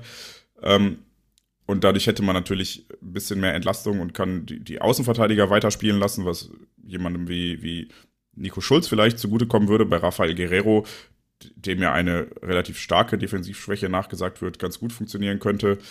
Ähm, hat aber nicht funktioniert, fand ich. Also das war so eine Umstellung, ähm, wo dann am Ende des Tages, glaube ich, auch die Systemumstellung die Mannschaft eher verwirrt und geschwächt hat, als ihr zu helfen. Und ähm, naja, Edin Terzic ist danach auch wieder zur altbekannten Viererkette mit ähm, quasi 4-2-3-1 zurückgekehrt, auch wenn sich die Außenverteidigersituation beim BVB in der Zwischenzeit nicht gebessert hat. Denn, ähm, aber da sprechen wir jetzt bei den, bei den kommenden Spielen nochmal drüber. Wer da alles schon Rechts- und Linksverteidiger spielen durfte, ist tatsächlich sehr abenteuerlich. Ich äh, mache dann direkt auch weiter mit dem nächsten Spiel. Ähm, das war dann nämlich das wunderschöne ähm, DFB-Pokalspiel. Zweite Runde gegen Hannover 96, die als ähm, Zweitligist den BVB empfangen durften und das als ähm, Zweitligist in der oberen Tabellenhälfte, aber jetzt nicht so, wie man den HSV derzeit kennt oder wie auch immer, als Tabellenführer der zweiten Bundesliga, sondern eine okaye Zweitligamannschaft. Ähm, und wenn ich ehrlich bin, hat man im Spiel meiner Meinung nach nicht unbedingt gemerkt, wer von den beiden Mannschaften der Zweitligist ist und wer eigentlich kein Zweitligist sein sollte. Denn ähm, ja, die BVB hat, hat ganz gut angefangen, hat dann ähm, glücklich durch ein Eigentor, also Mokoko hat äh, Hannoveraner angeschossen, das 1 zu 0 gemacht und hat danach auch quasi aufgehört, Fußball zu spielen. Ähm, was dazu führte, dass Hannover mit, mit sehr viel Engagement, mit sehr viel Leidenschaft dem BVB das Spiel aufzwang, war sehr gierig, ähm, hat quasi direkt nach dem, nach dem nein, anders, hat mehrere sehr gute Chancen gehabt und ähm, am Ende des Spiels wurde Gregor Kobel zum Man of the Match gewählt. Ich glaube, das sagt alles, was man wissen muss ähm, über dieses Spiel aus. Auch wenn äh, Jude Bellingham dann nach einem schönen Sprint von Gio Reyna, der die komplette Hannoveraner Abwehr damit überrascht hat, dass BVB-Stürmer einfach mal schnell gerannt ist, ähm, zu einem Elfmeter führen oder verleitet hat, oder einem Foul zum Elfmeter des, oh Gott, ich habe mich verhaspelt. Gio Reyna wurde gefoult, ähm, Jude Bellingham hat den Elfmeter verwandelt und so konnte der BVB ungefährdet 2 zu 0 gewinnen. Allerdings war das ein sehr schwacher Auftritt und ähm, Georg sprach eben die, die Kritik von Hummels an den Mitspielern an und dass, dass Terzic in Köln schon ein bisschen resigniert wirkte nach dem Hannover-Spiel, das man ja gewonnen hat und sich qualifiziert hat für die nächste Runde, hat äh, Edin Terzic aber nochmal äh, richtig die Keule ausgepackt und äh, davon geredet, dass die Spieler des BVB auch die intrinsische Motivation zeigen und besitzen müssten, so ein Spiel anzunehmen und Leistung zu zeigen. Und äh, da hatte ich tatsächlich den Eindruck, okay, das ist, also so ein Spruch ist eigentlich schon deine letzte Patrone. Also den bringst du vielleicht zweimal und danach wirst du, also hast du die Mannschaft, erreichst du die Mannschaft nicht mehr. Und ähm, das fand ich schon sehr verzweifelt und das wurde dann auch so wahrgenommen. Oder wie fandet ihr das Spiel? Es, eigentlich ist das so ein Spiel gewesen, äh, von der Leistung her wie eine Kopie vom Unionsspiel. Mit dem Unterschied, dass das Glück halt auf unserer Seite war und Gregor Kobel nicht ausgerutscht ist, sondern äh, einige sehr, sehr, sehr äh, gefährliche Situationen entschärft hat und sich wieder so ein bisschen rehabilitiert hat. Ähm, und ja, dann der BVB mit sehr viel Glück die Hütten gemacht hat, wodurch dann in Summe dann der Sieg für uns ähm, auf dem Papier stand, weil halt auch Hannover dann nicht die Qualität hat, die wahrscheinlich Union dann doch hat. Ähm, ja, wenn das jetzt so eine Szene gegeben hätte wie gegen, ach, boah, kann ich mehr reden langsam, gegen Berlin beispielsweise relativ früh, dass halt eben so ein Fehler passiert, so ein individueller oder so ein Ausrutscher, ähm, glaube ich nicht, dass wir da noch so viel ähm, hätten rausreißen können. Nicht mit dem, was wir sportlich gezeigt haben. Und ich kann äh, Terzic da auch verstehen, dass er dann da wirklich versucht, die Spieler an der Wurzel zu packen. Kann man das so sagen? Eigentlich nicht, ne? Ist auch egal. Ihr wisst, was An ich der meine. Ehre wolltest du sagen. Ja, aber ja, aber dass er so richtig tief gräbt. Ähm, aber wie Jens schon sagt, das ist halt auch gefährlich in dem Sinne, dass wenn es nicht funktioniert, dass du dann eigentlich nicht mehr viele Möglichkeiten hast, um noch irgendwie die Leute zu erreichen. Ich finde halt auch, ähm, also sportlich habe ich jetzt da gar nicht mehr so viel hinzuzufügen, aber ähm, ich habe ja vorhin so drüber gesprochen, dass ähm, wel welche Stimmung so langsam sich einstellte na äh, nach dem Sevilla-Spiel oder mit dem Sevilla-Spiel. Und ähm, das ist, glaube ich, auch dahingehend ganz bezeichnend, dass vielleicht dieses 2-0 Pokal unter der Woche, hast auch viele englische Wochen gehabt mit Champions League, das hätte man vielleicht irgendwie, keine Ahnung, vier Wochen vorher wirklich abgebucht und dann, naja, gut, es war jetzt halt irgendwie ein bisschen nicht keine gute Leistung, aber man ist hier wenigstens weitergekommen, darum geht es halt auch irgendwie im Pokal, hat kein Gegentor bekommen und alles gut. Ähm, aber das war halt nicht das, was man sich erwartet hat, nachdem man dann doch mehrere Spiele hintereinander halt echt nicht gut ausgesehen hat. Also das war also ein 2-0 gegen Hannover auf dem Papier, alles schön und gut, aber von dem, was man da spielerisch gezeigt hat, war das nicht die Reaktion, die man sich da, glaube ich, erwartet hat.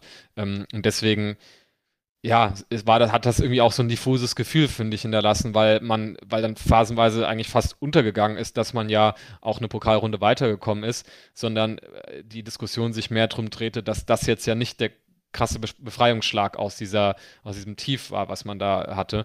Ähm, und so dass dann irgendwie sich dieses, ähm, das wäre vielleicht auch die Überleitung, ähm, dieses, okay, jetzt muss wirklich mal was kommen, dann auf, äh, also dieser Fokus richtete sich dann auf das Stuttgart-Spiel, äh, wo es ja dann auch dann wirklich funktioniert hat. Aber ähm, ja, das Hannover-Spiel, ganz komisch, trotz des Sieges hat das irgendwie gefühlstechnisch nicht viel verändert, fand ich, an der Gesamtstimmung rund um den BVB. Was noch äh, eine Auffälligkeit, die mir aufgefallen ist, wow, gutes Deutsch heute. Vielleicht sollten, man merkt schon, dass wir ein bisschen eingerostet sind nach zwei Monaten ohne Podcast. Ähm, eigentlich war das ein Spiel, bei dem Bellingham ausnahmsweise mal nicht von Beginn an auf dem Platz stand, weil er vor dem Spiel schon gesagt hat, er ist müde und er bräuchte mal eine Pause. Ähm, aber dass man ihn einwechseln musste, weil dieses Spiel sonst zu entgleiten drohte, zeigt auch nochmal, wie schlecht es ist und wie abhängig der BVB von Jude Bellingham ist. Aber da, das ist eines unserer größeren Themen, die wir später noch besprechen. Denn äh, Jude Bellingham hat das erste Tor gegen den VfB gemacht. Georg hat das Spiel schon besprochen oder angesprochen. Ähm, ich weiß jetzt nicht, ob das so der Befreiungsschlag war. Emotional war er das im Stadion, denn der BVB hat 5 zu 0 gewonnen nach Toren von Bellingham, Süle, Reina und Mukoko.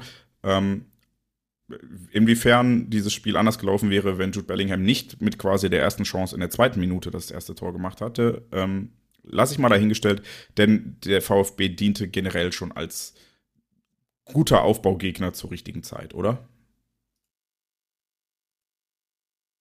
Ja. Also Stuttgart war ja wirklich brutal schlecht. Ähm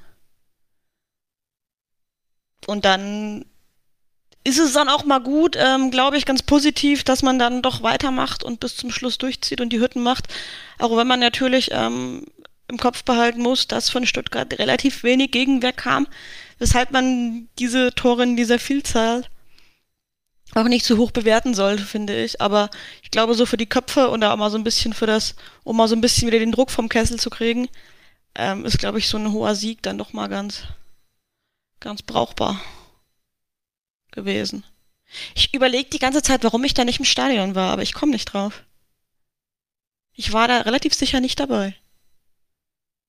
Ja, apropos Stadion, das ist vielleicht auch so eine Randnotiz, äh, was äh, so fanrelevante Themen angeht, nämlich dass das Spiel äh, Fanszene oder aktive Fanszene technisch ähm, ja mit nur einer Fanszene auf dem auf der Tribüne stattgefunden hat, nämlich halt der Dortmunder Fanszene, weil die ähm, ja Stuttgarter also ich würde jetzt nicht sagen, dass es die ganze aktive Szene war, aber zumindest große Teile der Ultraszene ähm, ja das Spiel nicht mehr miterleben durften. Vielleicht auch rückblickend gar nicht so schlimm aus deren Sicht, ähm, da man sich wohl relativ frühmorgens schon ähm, ja, in Dortmund rumbewegt hat und äh, ja, in, in der Nähe des Fanprojekts aufgeschlagen hat. Ähm, vermutlich, um auch äh, vielleicht eine Auseinandersetzung im Zweifel nicht aus dem Weg zu gehen. Und äh, das hat dann natürlich die Dortmunder Polizei dazu verleitet, dass man ähm, alle dann entsprechend kontrolliert. Und ich glaube, das zog sich dann bis ungefähr Abpfiff durch und dann wurden natürlich auch alle wieder nach Hause geschickt. Genau, War das nicht daher, sogar auf der Hohen Straße, wo die angefangen haben? Ja, beim Fanprojekt quasi. Ja, genau, ja, das ist ja auch die gleiche Straße, falls sich ja. Leute in Dortmund nicht auskennen, wo auch das Polizeipräsidium sich befindet. Also das ist nicht weit weg, das stimmt. Das ja. äh, ist halt daher, auch in, nicht so ganz klug da. Ähm, genau. Ähm, ja, ist natürlich ähm, immer so, so ja, ich finde das immer so ein bisschen zwiespaltig, weil natürlich ähm, hat man dann auch, äh, es kam direkt auch auf der Süden Spruchband tatsächlich dazu, was wahrscheinlich relativ spontan ähm, gemalt wurde, dass ähm, ja solche Einschränkungen der Betretungsfreiheit, wenn man so möchte, ähm, nicht hinzunehmen sind. Ähm, ich sehe das ähnlich, also dass man dann halt äh, ja ganze Gruppen dann irgendwie äh, wegschließt, weil sie sich dann ähm, ja vielleicht auf anderen Anreisewegen äh, da bewegt haben, finde ich jetzt erstmal nicht so toll. Auf der anderen Seite muss man sagen, okay, wenn man sich das mal so anschaut, dann ähm, und auch die Fotos sich davon anguckt, dann kann man schon sich so ungefähr vorstellen, was da so die Intention dieser ganzen Aktion war. Und ähm, zumindest, ähm, wenn ich an sowas äh, beteiligt wäre, würde ich mich dann im Zweifel auch nicht wundern, wenn dann so ein Spiel dann äh, nicht im Stadion endet, sondern halt eben äh, im Polizeigewahrsam. Äh, das muss man, glaube ich, zur Wahrheit auch dazu benennen. Ähm, genau, von daher, das war dann, sorgte dafür, dass dann auf den Rängen zumindest kein richtiger Gegner vorhanden war. Aber ja, das hat dann vielleicht äh, in Anbetracht des Spielverlaufs vielleicht auch keinen allzu großen Unterschied gemacht. Aber war es denn jetzt der Befreiungsschlag, den wir nach dem. Genau, da würde ich noch vielleicht einen Satz zu sagen. Ähm, ich, ich finde nicht, aber gar nicht so sehr also ich habe das schon auch nach dem Spiel nicht als Befreiungsschlag empfunden, ähm, weil man könnte jetzt natürlich sagen, äh, naja gut, wir kommen jetzt gleich auch aufs Frankfurt-Spiel, das war jetzt auch nicht super, super Auftritt und da haben wir ja gesehen, irgendwie war es ja jetzt nicht so super nachhaltig, was wir da gegen Stuttgart gezeigt haben, sondern ich finde, Phil hat einen sehr, sehr guten Artikel über die aktuelle ähm, ja, Lage beim BVB geschrieben. Ich glaube, dass der Artikel, ich meine, der kam nach dem Unionsspiel, so ungefähr in den Zeitraum ist der äh, veröffentlicht worden sein. Und da, ähm, das kann ich nur sehr empfehlen, sich den mal durchzulesen, weil dort sehr strukturiert mal beschrieben wurde, ähm, welche, welche strukturellen Probleme der Dortmunder Kader hat, die man gerade mit sich rumschleppt und dass wir hier wirklich über Strukturen reden. Das heißt, nichts, was sich mit einem Sieg gegen den VfB Stuttgart und sicherlich auch nichts, was sich mit einer guten Bundesliga-Saison 2022-23 mal ebenso beheben lässt. Also wir reden hier über Strukturen, äh, die man über Jahre hinweg jetzt aufbrechen muss und ähm, wo man auch eben ja Phasen einkalkulieren muss, die dazu führen werden, dass man vielleicht auch mal die Champions League verpasst, wenn man es mit so einem Umbruch mal wirklich ernst meinen würde. Ähm, und das finde ich ganz exemplarisch, ähm, dass man dann eben auch so Spiele wie gegen Stuttgart, die es immer mal geben wird, weil du dann doch einfach auch so viel offensive Feuerkraft hast oder entfalten kannst, die halt gegen so einen Gegner, der vielleicht auch selbst gerade genug eigene Probleme hat, auch mal dazu führen können, dass du so, eine, so, eine, so einen Auftritt machst und so deutlich gewinnst. Das sollte einer, glaube ich, nicht verleiten zu denken, dass das was eben an diesem strukturellen Problem ändert. Und ich glaube, das war so mein Gefühl, was ich aus diesem Stuttgart-Spiel aus dem Stadion mit nach Hause genommen habe, dass ich dachte, wir sind natürlich immer noch eine so gute Fußballmannschaft, dass du solche Auftritte haben wirst. Aber das ändert nichts daran, dass äh, die Probleme, die sich gegen Union aufgetan haben, die sich gegen Sevilla aufgetan haben, die sich gegen Hannover aufgetan haben, dass die auch beim nächsten Spiel ähm, genauso wieder passieren können. Und ähm, diese Akzeptanz ist, glaube ich, das, was ich momentan vom BVB oder äh, so bei meiner Beurteilung der BVB-Leistung so mitnehme, dass ich jetzt, äh, selbst wenn wir mal eine gute Phase von vier, fünf Spielen hätten, dass ich dann halt nicht irgendwie denke, okay, jetzt sind alle Probleme, haben sich plötzlich in Rauch aufgelöst, weil ja, nur weil du dann mal so gute Spiele hast, ändern sich an diesen strukturellen Problemen nichts, weil da muss eben auch grundlegend was im Kader, da gehen wir, glaube ich, am Ende auch vielleicht nochmal drauf ein, auch auf welchen Positionen oder auf welche Position sich das bezieht, da müssen sich grundlegende Dinge ändern und da muss man eben solche Rückschläge auch einkalkulieren und dann ist so ein ähm, Befreiungsschlag auch kein Befreiungsschlag. Du hast ja gerade angesprochen, diese, dass du das akzeptierst, ähm, dass es zurzeit einfach noch nicht äh, alles gut sein kann und ähm, ich finde aber, ich glaube nicht, dass das äh, diese Akzeptanz sich äh, generell durch den Verein oder auch die Fanszene Mit Sicherheit nicht, nee. Weil ich fand das schon teilweise echt äh, erstaunlich, wie vor allem nach dem Unionsspiel dann in dieser Phase, wo es ja wirklich mehrere Spiele hintereinander echt nicht geil war, ähm, wie dann auch schon teilweise die Rufe gegen Terzic laut wurden. Ähm, das fand ich schon echt erschreckend, weil man kann ja nicht erwarten, also ich finde das total vermessen zu erwarten, dass man jetzt in einer, innerhalb einer Sommerpause diese ganzen Fehler, die man ja schon in den zehn Jahren oder neun Jahren zuvor gemacht hat, äh, mit einem Mal äh, auf Seite kehrt. Und äh, so oft wie in der Vergangenheit äh, das Wort Umbruchssaison, ähm, naja, jetzt ist mir, jetzt fehlt, fehlt mir gerade das Wort, was ich sagen wollte dazu. Verwendet wurde? Ja, aber auch so negativ konnotiert verwendet mhm. wurde, sage ich mal, weil es hieß immer Umbruchssaison, aber im Prinzip war es das nicht und jedes Jahr gab es die neue Umbruchssaison. Aber ich glaube tatsächlich, dass wir uns aktuell äh, würde ich es tatsächlich ernst nehmen mit diesem Umbruch und ich könnte mir auch vorstellen, dass das, wenn wir da jetzt dranbleiben ähm, und auch äh, seriös äh, vorantreiben, dass das wirklich mal einen richtigen Umbruch geben könnte und wir auch mit äh, den tersischen Typen dabei haben, der das, äh, den ich auch äh, nicht als allerschlechteste Figur da vorne dran sehen würde. Aber da muss es, wie du ja schon sagst, mit der Akzeptanz halt auch funktionieren. Und äh, ich habe vor allem Sorge, dass das innerhalb des Vereins ähm, nicht so ganz äh, hinhaut, dass man dann halt doch irgendwann sagt, so, okay, Champions League Plätze sind in Gefahr, wir sind irgendwie nur Fünfter, Sechster, Siebter.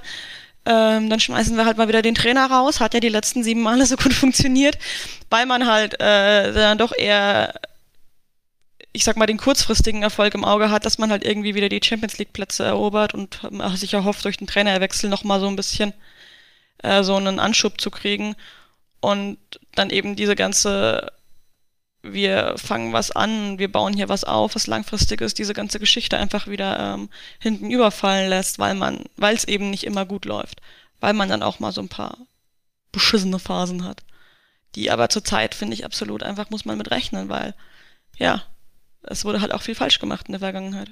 So, jetzt bin ich zu Ende mit meinem Monolog. Vor allem sind wir ja noch gar nicht in dem Teil dieses Podcasts, den wir. Aber es hat gerade so gut wollen. gepasst, lass mich. Ja, danke, Georg. Ähm, machen wir schnell noch einen Haken an die verbleibenden Spiele, bevor wir über die tiefgreifenden Themen gehen, äh, reden. Ähm, nach dem Stuttgart-Spiel zu Hause folgte das nächste Heimspiel vor 81.365.000 Zuschauern. um 21 Uhr. Ich möchte kurz nochmal sagen, ich hasse die späten Champions League-Spiele, vor allem jetzt mit dem ganz vollen Stadion. Ich komme immer sehr schlecht weg nach Hause danach. Ähm, das hat sich auf jeden Fall verschlimmert. Ähm, Manchester City, äh, City mhm. Das auch. Manchester City war erneut zu Gast. Ähm, und der BVB hat sich bei einem 0 zu 0 sehr beachtlich aus der Affäre gezogen. Ähm, hatte in der ersten Halbzeit deutlich mehr vom Spiel, die besseren Gelegenheiten, ähm, konnte aber in Person von Mokoko oder Adiemi keine Tore erzielen. Ähm, Gerade Adiemi fand ich in dem Spiel stark verbessert, wurde viel von Süle auf der rechten Seite in den freien Raum geschickt und damit seinen Stärken entsprechend eingesetzt. Ähm, am Ende hätte sich das aber fast gerecht, weil Manchester City nach wie soll das anderes sein, einem Foul von Emre Can einen Foul-Elfmeter zugesprochen bekam in der zweiten Halbzeit, den Gregor Kobel allerdings parieren konnte, ähm, so dass es dann in den letzten 25 Minuten zu atemberaubenden Pep Guardiola Fußball von Manchester City kam, in Form von, wir sind alle eingeschlafen, weil nichts mehr passiert ist. Ähm, ich erinnere mich daran, dass Modest eingewechselt werden sollte und neun Minuten, neun Minuten an der Seitenlinie stand, weil der Ball in der Zwischenzeit so die ganze Zeit nur hin und her getragen wurde von Manchester City. Dass es ähm, am Ende dazu reichen sollte, dass Borussia Dortmund bereits nach dem fünften Spiel der Gruppenphase als Gruppenzweiter feststeht und die K.O.-Runde erreicht hat. In der lustigen Konstellation, dass ähm, zwischen dem ersten und dem zweiten, dem zweiten und dem dritten und dem dritten und dem vierten jeweils drei Punkte liegen, aufgrund des direkten Vergleichs aber absolut nichts mehr passieren kann. Die Gruppe steht fest. Das war übrigens auch so ein Grund, weil du die letzte, ja, weiß ich nicht, 20, 25 Minuten angesprochen hast. Äh, das äh, war aber auch vielleicht so eine beidseitige Sache. Also ich fand, wir haben da jetzt auch nicht mehr ähm, äh, alles investiert, um jetzt unbedingt vielleicht noch auf, das, auf den Führungstreffer zu gehen. Und ich hatte das Gefühl, ich meine, Sevilla und Kopenhagen hatten ja schon das frühe Abendspiel gehabt. Das heißt, man wusste, wie das Ergebnis dort, äh, ja, wie das Spiel ausgegangen ist und was das bedeutet für die jeweilige Position von Manchester und BVB. Und es fühlte sich so ein bisschen an, als ob beide Mannschaften in den letzten 20 Minuten sich dann auch irgendwie damit abgefunden hatten, dass die Tabellenkonstellation jetzt eben so ist, wie sie ist und äh, Manchester dann die, die Gruppe gewinnen wird und Dortmund eben als Zweiter da äh, auch ins Achtelfinale einziehen wird. Ähm, weil das war, äh, wenn man es auch gerade mit dem Hinspiel vergleicht, klar, da lag der BVB dann in Führung, aber was da City am Ende nochmal für einen Druck entfaltet hat, das war ja gar nicht vergleichbar mit dem, was, was jetzt bei dem ähm, Rückspiel in Dortmund irgendwie der Fall war. Da, wie du sagtest, hat man wirklich einfach so ein bisschen äh, sich den Ball noch hin und her gespielt und ähm, ja, und das dann irgendwie so ein bisschen über die Zeit gebracht und dann waren auch alle glücklich damit, dass man beim morgigen Spiel in Kopenhagen ähm, dann vielleicht auch den einen oder anderen schonen kann. Ich habe nichts mehr hinzuzufügen. Hervorragend. Dann können wir zum äh, letzten Spiel der 15 Spiele, die wir besprechen mussten, kommen. Ähm, auswärts bei Eintracht Frankfurt. Ähm, Schwarzgelb.de ist mit dem Goldenen Oktober zusammen, liebe Grüße an der Stelle, auf eine kleine Reise gegangen und mit Bus angereist. Das hat sehr gut funktioniert. Es äh, gab die üblichen Busfahrer-typischen Mettwurst mit Senf-Fotos. Ach ja, mit dem Bus auswärts fahren. Immer eine Reise wert. Ähm, das Spiel hingegen emotional eine Reise wert, sportlich aus BVB-Sicht eigentlich auch wieder nur für Mats Hummels und Gregor Kobel. Ähm, und für emotional für Frankfurt-Fans, vor allem aufgrund des Videoassistenten. Da können wir vielleicht noch ein bisschen ausführlicher drauf eingehen als auf die letzten, denn das ist ja noch das Jüngste und sehr aktuell und da haben wir, glaube ich, alle auch noch ein bisschen mehr zu, zu sagen. Ähm, der BVB ging mit 1 zu 0 in Führung. Ähm, durch, ich muss es schnell nachgucken. Ach, Julian Brandt war es, genau. Äh, Flankenlauf von, von Donny Malen, genau. Und dann Julian Brandt per doppeltem Tunnel, schön gemacht. Diese Führung hielt allerdings nur ungefähr sechs Minuten, bis ähm, Daichi Kamada dann wieder ein verdeckter Schuss aus äh, ungefähr 20 Metern den, den Ausgleich markierte eines der wenigen Gegentore in den letzten Monaten, wo ich das Gefühl hatte, okay, da kannst du nicht so viel machen. Klar hätte Schlotterbeck näher dran sein können, aber der war sehr platziert, sehr hart geschossen. Ja, dumm gelaufen. Äh, in der Folge nahm dann leider die Eintracht komplett das Heft in die Hand und ähm, hätte eigentlich auch in der ersten Halbzeit noch einen Strafstoß bekommen müssen. Und ich glaube, also Larissa hat, glaube ich, eben im Vorgespräch gesagt, da gab es dann noch irgendwie einen Foul an Süle oder sowas. Das habe ich nicht wahrgenommen. Genauso wie ich im Stadion die Szene eigentlich als relativ klares Foul wahrgenommen habe, aber mich dann gewundert habe, dass der Videoassistent nicht eingegriffen hat. Und am Ende war ich auch nicht unglücklich darüber, sage ich ganz ehrlich. Da geht es mir wie äh, Karim Adeyemi, der sich nach dem Spiel dazu ge geäußert hat und gesagt hat, ja gut, ist ehrlicherweise nicht mein Problem. Also wenn die Frankfurter damit hadern, wir haben hier drei Punkte geholt und alles ist cool. Eine Aussage, die meines Erachtens nach vollkommen unkritisch ist und trotzdem zu massiven Beleidigungen und wahrscheinlich Drohungen der körperlichen Unversehrtheit von Karim Adeyemi geführt hat. Ähm, ja, Jude Bellingham hatte in der ersten Halbzeit einen äh, eher gebrauchten Tag mit ähm, relativ vielen Aktionen, wo er dann die falsche Entscheidung getroffen hat, was dann dazu führte, dass unsere Redaktionskollegin Nadja zu mir sagte, boah, Bellingham musste wahrscheinlich zu seinem eigenen Schutz in der Pause rausnehmen. Ich habe entgegnet, nee, nee, keine Sorge, der bewahrt sich die, die Tore nur für die zweite Halbzeit auf, um dann vor dem Gästeblock jubeln zu können. Und ich sollte recht behalten. Jude Bellingham hat das 2 zu 1 markiert, vor dem Gästeblock gejubelt. Und dank Gregor, Gregor Kobel und Mats Hummels, insbesondere diese beiden, blieb es dann auch beim 2 zu 1 für den BVB, denn die SGE konnte nicht mehr ausgleichen, geschweige denn in Führung gehen. Habe ich Du das gut zusammengefasst? Hast nur in Teilen recht behalten. Du hast behauptet, er würde zwei Tore schießen. Das ist korrekt. Um Ja. jetzt mal hier nicht die Tatsachen zu verdrehen. Wobei man dazu sagen muss, das klang jetzt, äh, was die Leistung des BVB angeht, fast, äh, fast zu schmeichelhaft. Man muss schon sagen, ähm, Frankfurt hat äh, aus deren Sicht ums Verrecken nicht geschafft, diesen Ball in der zweiten Halbzeit irgendwie ins Dortmunder Tor zu buxieren. Also da war äh, von, hast ja natürlich jetzt von in Form der Personen angesprochen, so von ähm, Rettungstaten auf der Linie, so ziemlich alles dabei, was man irgendwie an Offensive entfalten kann. Ähm, da hat der BVB einfach ähm, eine sehr, sehr ungewohnte Tugend äh, an den Tag gelegt, nämlich Effizienz. Das ist man nicht so wirklich gewohnt. Das hatte, glaube ich, sogar Edin Terzic nach dem Spiel gesagt, dass man in den entsprechenden Statistiken, äh, die sich da um äh, Effizienz drehen, eigentlich äh, eher am unteren Ende der Tabelle immer rangiert. Und äh, ich habe es ja auch mal nachgeguckt. Ähm, am Samstag waren es dann doch äh, zwei Tore aus äh, sieben Torschüssen und ich glaube, Frankfurt hatte derer 20. Also das ähm, war dann schon äh, sehr, sehr, sehr effizient äh, und sehr ungewohnt, äh, wie wir uns da äh, offensiv präsentiert haben. Ähm, genau, und aber das ist ja auch irgendwie, ähm, wenn man vielleicht auch nochmal äh, dieses, äh, nochmal auf diese Kritik von, von Hummels eingeht, der ja da irgendwie forderte, ähm, ja, man muss es nicht irgendwie immer alles ähm, total schön ausspielen und man äh, muss, also er, er hat ja irgendwie gesagt, Fußball ist eigentlich ein sehr einfaches Spiel und ähm, wir machen es uns oft selbst das Leben zu schwer und zu kompliziert. Ähm, vielleicht könnte man den Sieg in Frankfurt da so drunter abbuchen, dass vielleicht das auch mal das ist, ähm, wie man so ein Spiel auch mal bestreiten und dann auch im Zweifel gewinnen kann. Ähm, genau, und ansonsten ja, zu den, äh, zu diesen ganzen, äh, zu den Elfmeterszenen ähm, ist, glaube ich, äh, in der Sache alles gesagt. Also natürlich war das äh, ein Elfmeter und ähm, ich glaube, äh, Nico Schlocker, Schotterbeck war ja noch im Sportstudio am Abend, der hat das dann auch äh, so gesagt. Karim Adeyemi, der hat natürlich im Zweifel gesagt, ist mir doch total egal, so, haben halt ein Spiel gewonnen, hatte ja auch recht, warum sollte es ihn irgendwie stören? Ähm, und genau, äh, wie du sagtest, ich habe mich da vorhin ehrlich gesagt auch nochmal im Nachhinein, obwohl ich es eigentlich, ich so Schiedsrichterentscheidungen, au- auch wenn sie gegen uns gehen. Also ich äh, bin da relativ emotionslos, ehrlich gesagt. Äh, ich habe da ähm, selten das Bedürfnis, mich da tagelang noch drüber aufzuregen. Ähm, und deswegen äh, nehme ich mir dann raus, auch ähm, wenn wir mal bevorzugt werden, das dann auch ähm, schnell, schnell abzuheften sozusagen. Ähm, aber heute habe ich mich dann tatsächlich doch nochmal äh, extrem aufgeregt, weil ich dann äh, einen äh, ja, anderen Podcast gehört habe, zu dem wir vielleicht in der einen oder anderen Konstellation auch persönliche Bindung pflegen und wenn dann ähm, irgendwie äh, davon die Rede ist, dass man äh, einem Karim Adeyemi auch mal auf die Fresse schlagen will, ja, dann denke ich mir auch, Leute, also ähm, alles, was man irgendwie ähm, in einem Fußballstadion im Block äh, da gelegentlich mal Richtung Platz ruft, da will ich mich gar nicht ausnehmen. Das ist äh, sicherlich nicht immer jugendfrei und das ist auch völlig okay und richtig und auch bewahrenswert, so dass das so ist.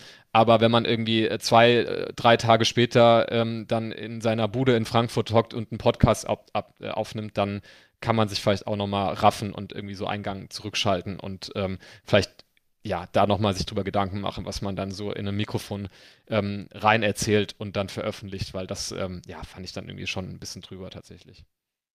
Zumal es ja auch, äh, er hat es ja auch, ich meine, direkt nach dem Spiel gesagt.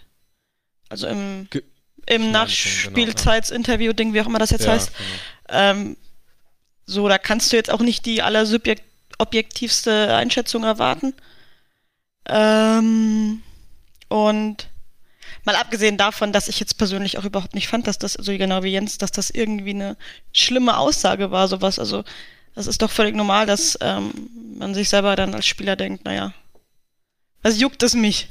Oder dass man Aber sich er halt. hat ja, glaube ich, Hat er ja nicht so- mehr. Er hat sich ja einfach nur geäußert, so von wegen, ähm, es ist gut, dass wir drei Punkte haben. Genau. Der Rest ist ihm jetzt erstmal nicht so wichtig, Hauptsache drei Punkte. Und äh, äh, frage ich mich jetzt, ähm, was ist daran jetzt falsch? Weil das sind immer, also du willst ja, dass du Leute hast, die gewinnen wollen und ähm, soll er sich jetzt hinstellen und sagen, ja, ich gebe die drei Punkte jetzt zurück, weil Er, er wurde konkret auf, äh, darauf angesprochen, dass die Frankfurter Fans, ich weiß nicht, was das genaue Wort war, ich hatte es eben noch im Kopf. Ähm, ja, jedenfalls, dass die ja jetzt, also, dass die jetzt schlecht drauf sind, ob, ne, ob er kein Problem damit habe und dann hat er gesagt, hat, nee, ist mir egal, wir haben ja, gewonnen. was, ist das auch für eine, was ist das auch für eine saudämliche Frage, mal Was ganz erwartet ehrlich. man, was, ja, aber was erwartet man, was er jetzt sagt? So, oh ja, ich gehe jetzt nach Hause und äh, werde mir noch über das Schicksal aller Fans von ich Eintracht werde jetzt jedem Einzelnen machen, so, ne? persönlich Also, einen Brief schreiben, damit, äh, ja. Ja. aber ich fand, was mich dann auch dann wieder so ein bisschen genervt hat im Nachgang, war, dass irgendwie so überhaupt keine, mal so eine Einordnung kam von den Medien oder so von wegen, ey, chillt mal alle eure Basis. Und das dann halt wieder so ausging, so von wegen, dass er sich dann entschuldigen, entschuldigt hat oder entschuldigen musste und zurückrudern musste und das ist halt wieder so dieses typische äh, Mediengebimsel im Fußball. So nur noch, also ja, da kann man jetzt äh, die 27. 20. Diskussion aufmachen, aber dass so, selbst solche Aussagen halt schon so zerpflückt werden und, und zerrissen werden, das finde ich halt immer wieder erschreckend. Und finde es auch sehr, sehr schade, dass dann nicht einfach mal irgendein Blatt sagt, ist doch völlig okay, dass ein Spieler sich jetzt nicht Gedanken über die äh, Fans des Gegners macht. Amüsiert hat mich allerdings der SGE-Fan, äh, der auf Twitter geschrieben hat, er habe beim DFB angerufen. Das ist so Klingt geil. Einfach. Ich Das finde, fand das, ich schon ist, wieder geil. das ist ein Move, der ist schon wieder respektabel, weil er einfach so dumm ist. Weil auch, auch da müssen wir, also da bin ich dann auch vollkommen aller, also der Meinung von allen Leuten, die das sagen, in der Form ist der Video Assistant dann halt auch irgendwie, also dann brauchen wir den wirklich nicht. Ich habe vor allem zu Beginn oft gesagt, ich bin großer Freund davon, wenn man den Schiedsrichtern technische Hilfsmittel zur Verfügung stellt, die jeder andere Stadion, also die jeder andere, der dieses Spiel verfolgt, irgendwie hat. Also wenn, äh, damals war es, glaube ich, Franck Ribéry, der neben Rafinha beim FC Bayern auf der Bank saß und die haben sich auf dem Handy eine Wiederholung angucken können, während der Schiri diese Bilder nicht hatte. So, und da dachte ich mir so, okay, das kann es nicht sein. Da bin ich voll und ganz dafür, dass man dem Schiri diese Hilfsmittel zur Verfügung stellt. Aber in der derzeitigen Form schafft die Scheiße wieder ab, bitte, weil das bringt nichts. Wenn, wenn klare Fehlentscheidungen nicht gesehen werden, nicht korrigiert werden, wie auch immer, dann auch nicht das Review oder die Review- Review-Empfehlung kommt. Ich habe das, glaube ich, schon mal gesagt an der Stelle. Es würde so viel bringen, wenn man sieht, der Schiri geht nach draußen. Auch wenn das den Schiri natürlich in seiner Entscheidung primen würde, wenn du dir was anguckst in Echtgeschwindigkeit und dann sagt dir jemand ins Ohr, uh, guck dir das nochmal an, dann hast du natürlich im Kopf schon, oh, ich habe was falsch entschieden und guckst das nicht mehr neutral an, klar. Aber es würde natürlich kommunikativ ein Signal senden von wegen, okay, ich habe es mir wenigstens angeguckt, statt so eine Szene wie in Frankfurt, wo man ja, also ich würde auch als BVB-Fan erwarten, dass sich der Videoassistent einschaltet und sich der Schiri das zumindest nochmal anguckt und ihm nicht sagt, nee, habe ich klar gesehen, war für mich nichts, weil dann ist es ja eine falsche Wahrnehmung oder wie auch immer. Und ähm, ja, nee, also in der Form bitte den, den Videoassistenten einfach abschaffen. Da bringt er dem Sport nichts. Ich verstehe auch immer den noch nicht, Unmut kann ich halt verstehen. Ich verstehe dann auch, aber ich verstehe einfach bis heute nicht, wieso man das nicht hinkriegt, da mal eine klare Linie zu fahren. Dass man immer, es ist ja immer wieder diese Diskussion, wir machen ja immer wieder das Fass auf, dass man so klare Sachen einfach nicht sieht oder nicht eingreift und dann aber bei so, so Furzgeschichten, so der war jetzt zwei Zentimeter im Upside, dass man dann aber das Tor zurücknimmt. Aber und äh, da muss es doch mal irgendwie ähm, eine Erleuchtung geben oder die Erkenntnis mal irgendwie ankommen, so von wegen, das ist irgendwie nicht so cool gerade, was wir hier machen. Und das sind ja auch Sachen, die könnte man ja relativ leicht abstellen. Das ist ja jetzt kein Hexenwerk, zu sagen, so bei großen Fehlentscheidungen eingreifen, bei nicht klaren Fehlentscheidungen nicht eingreifen. So soll es ja auch eigentlich sein.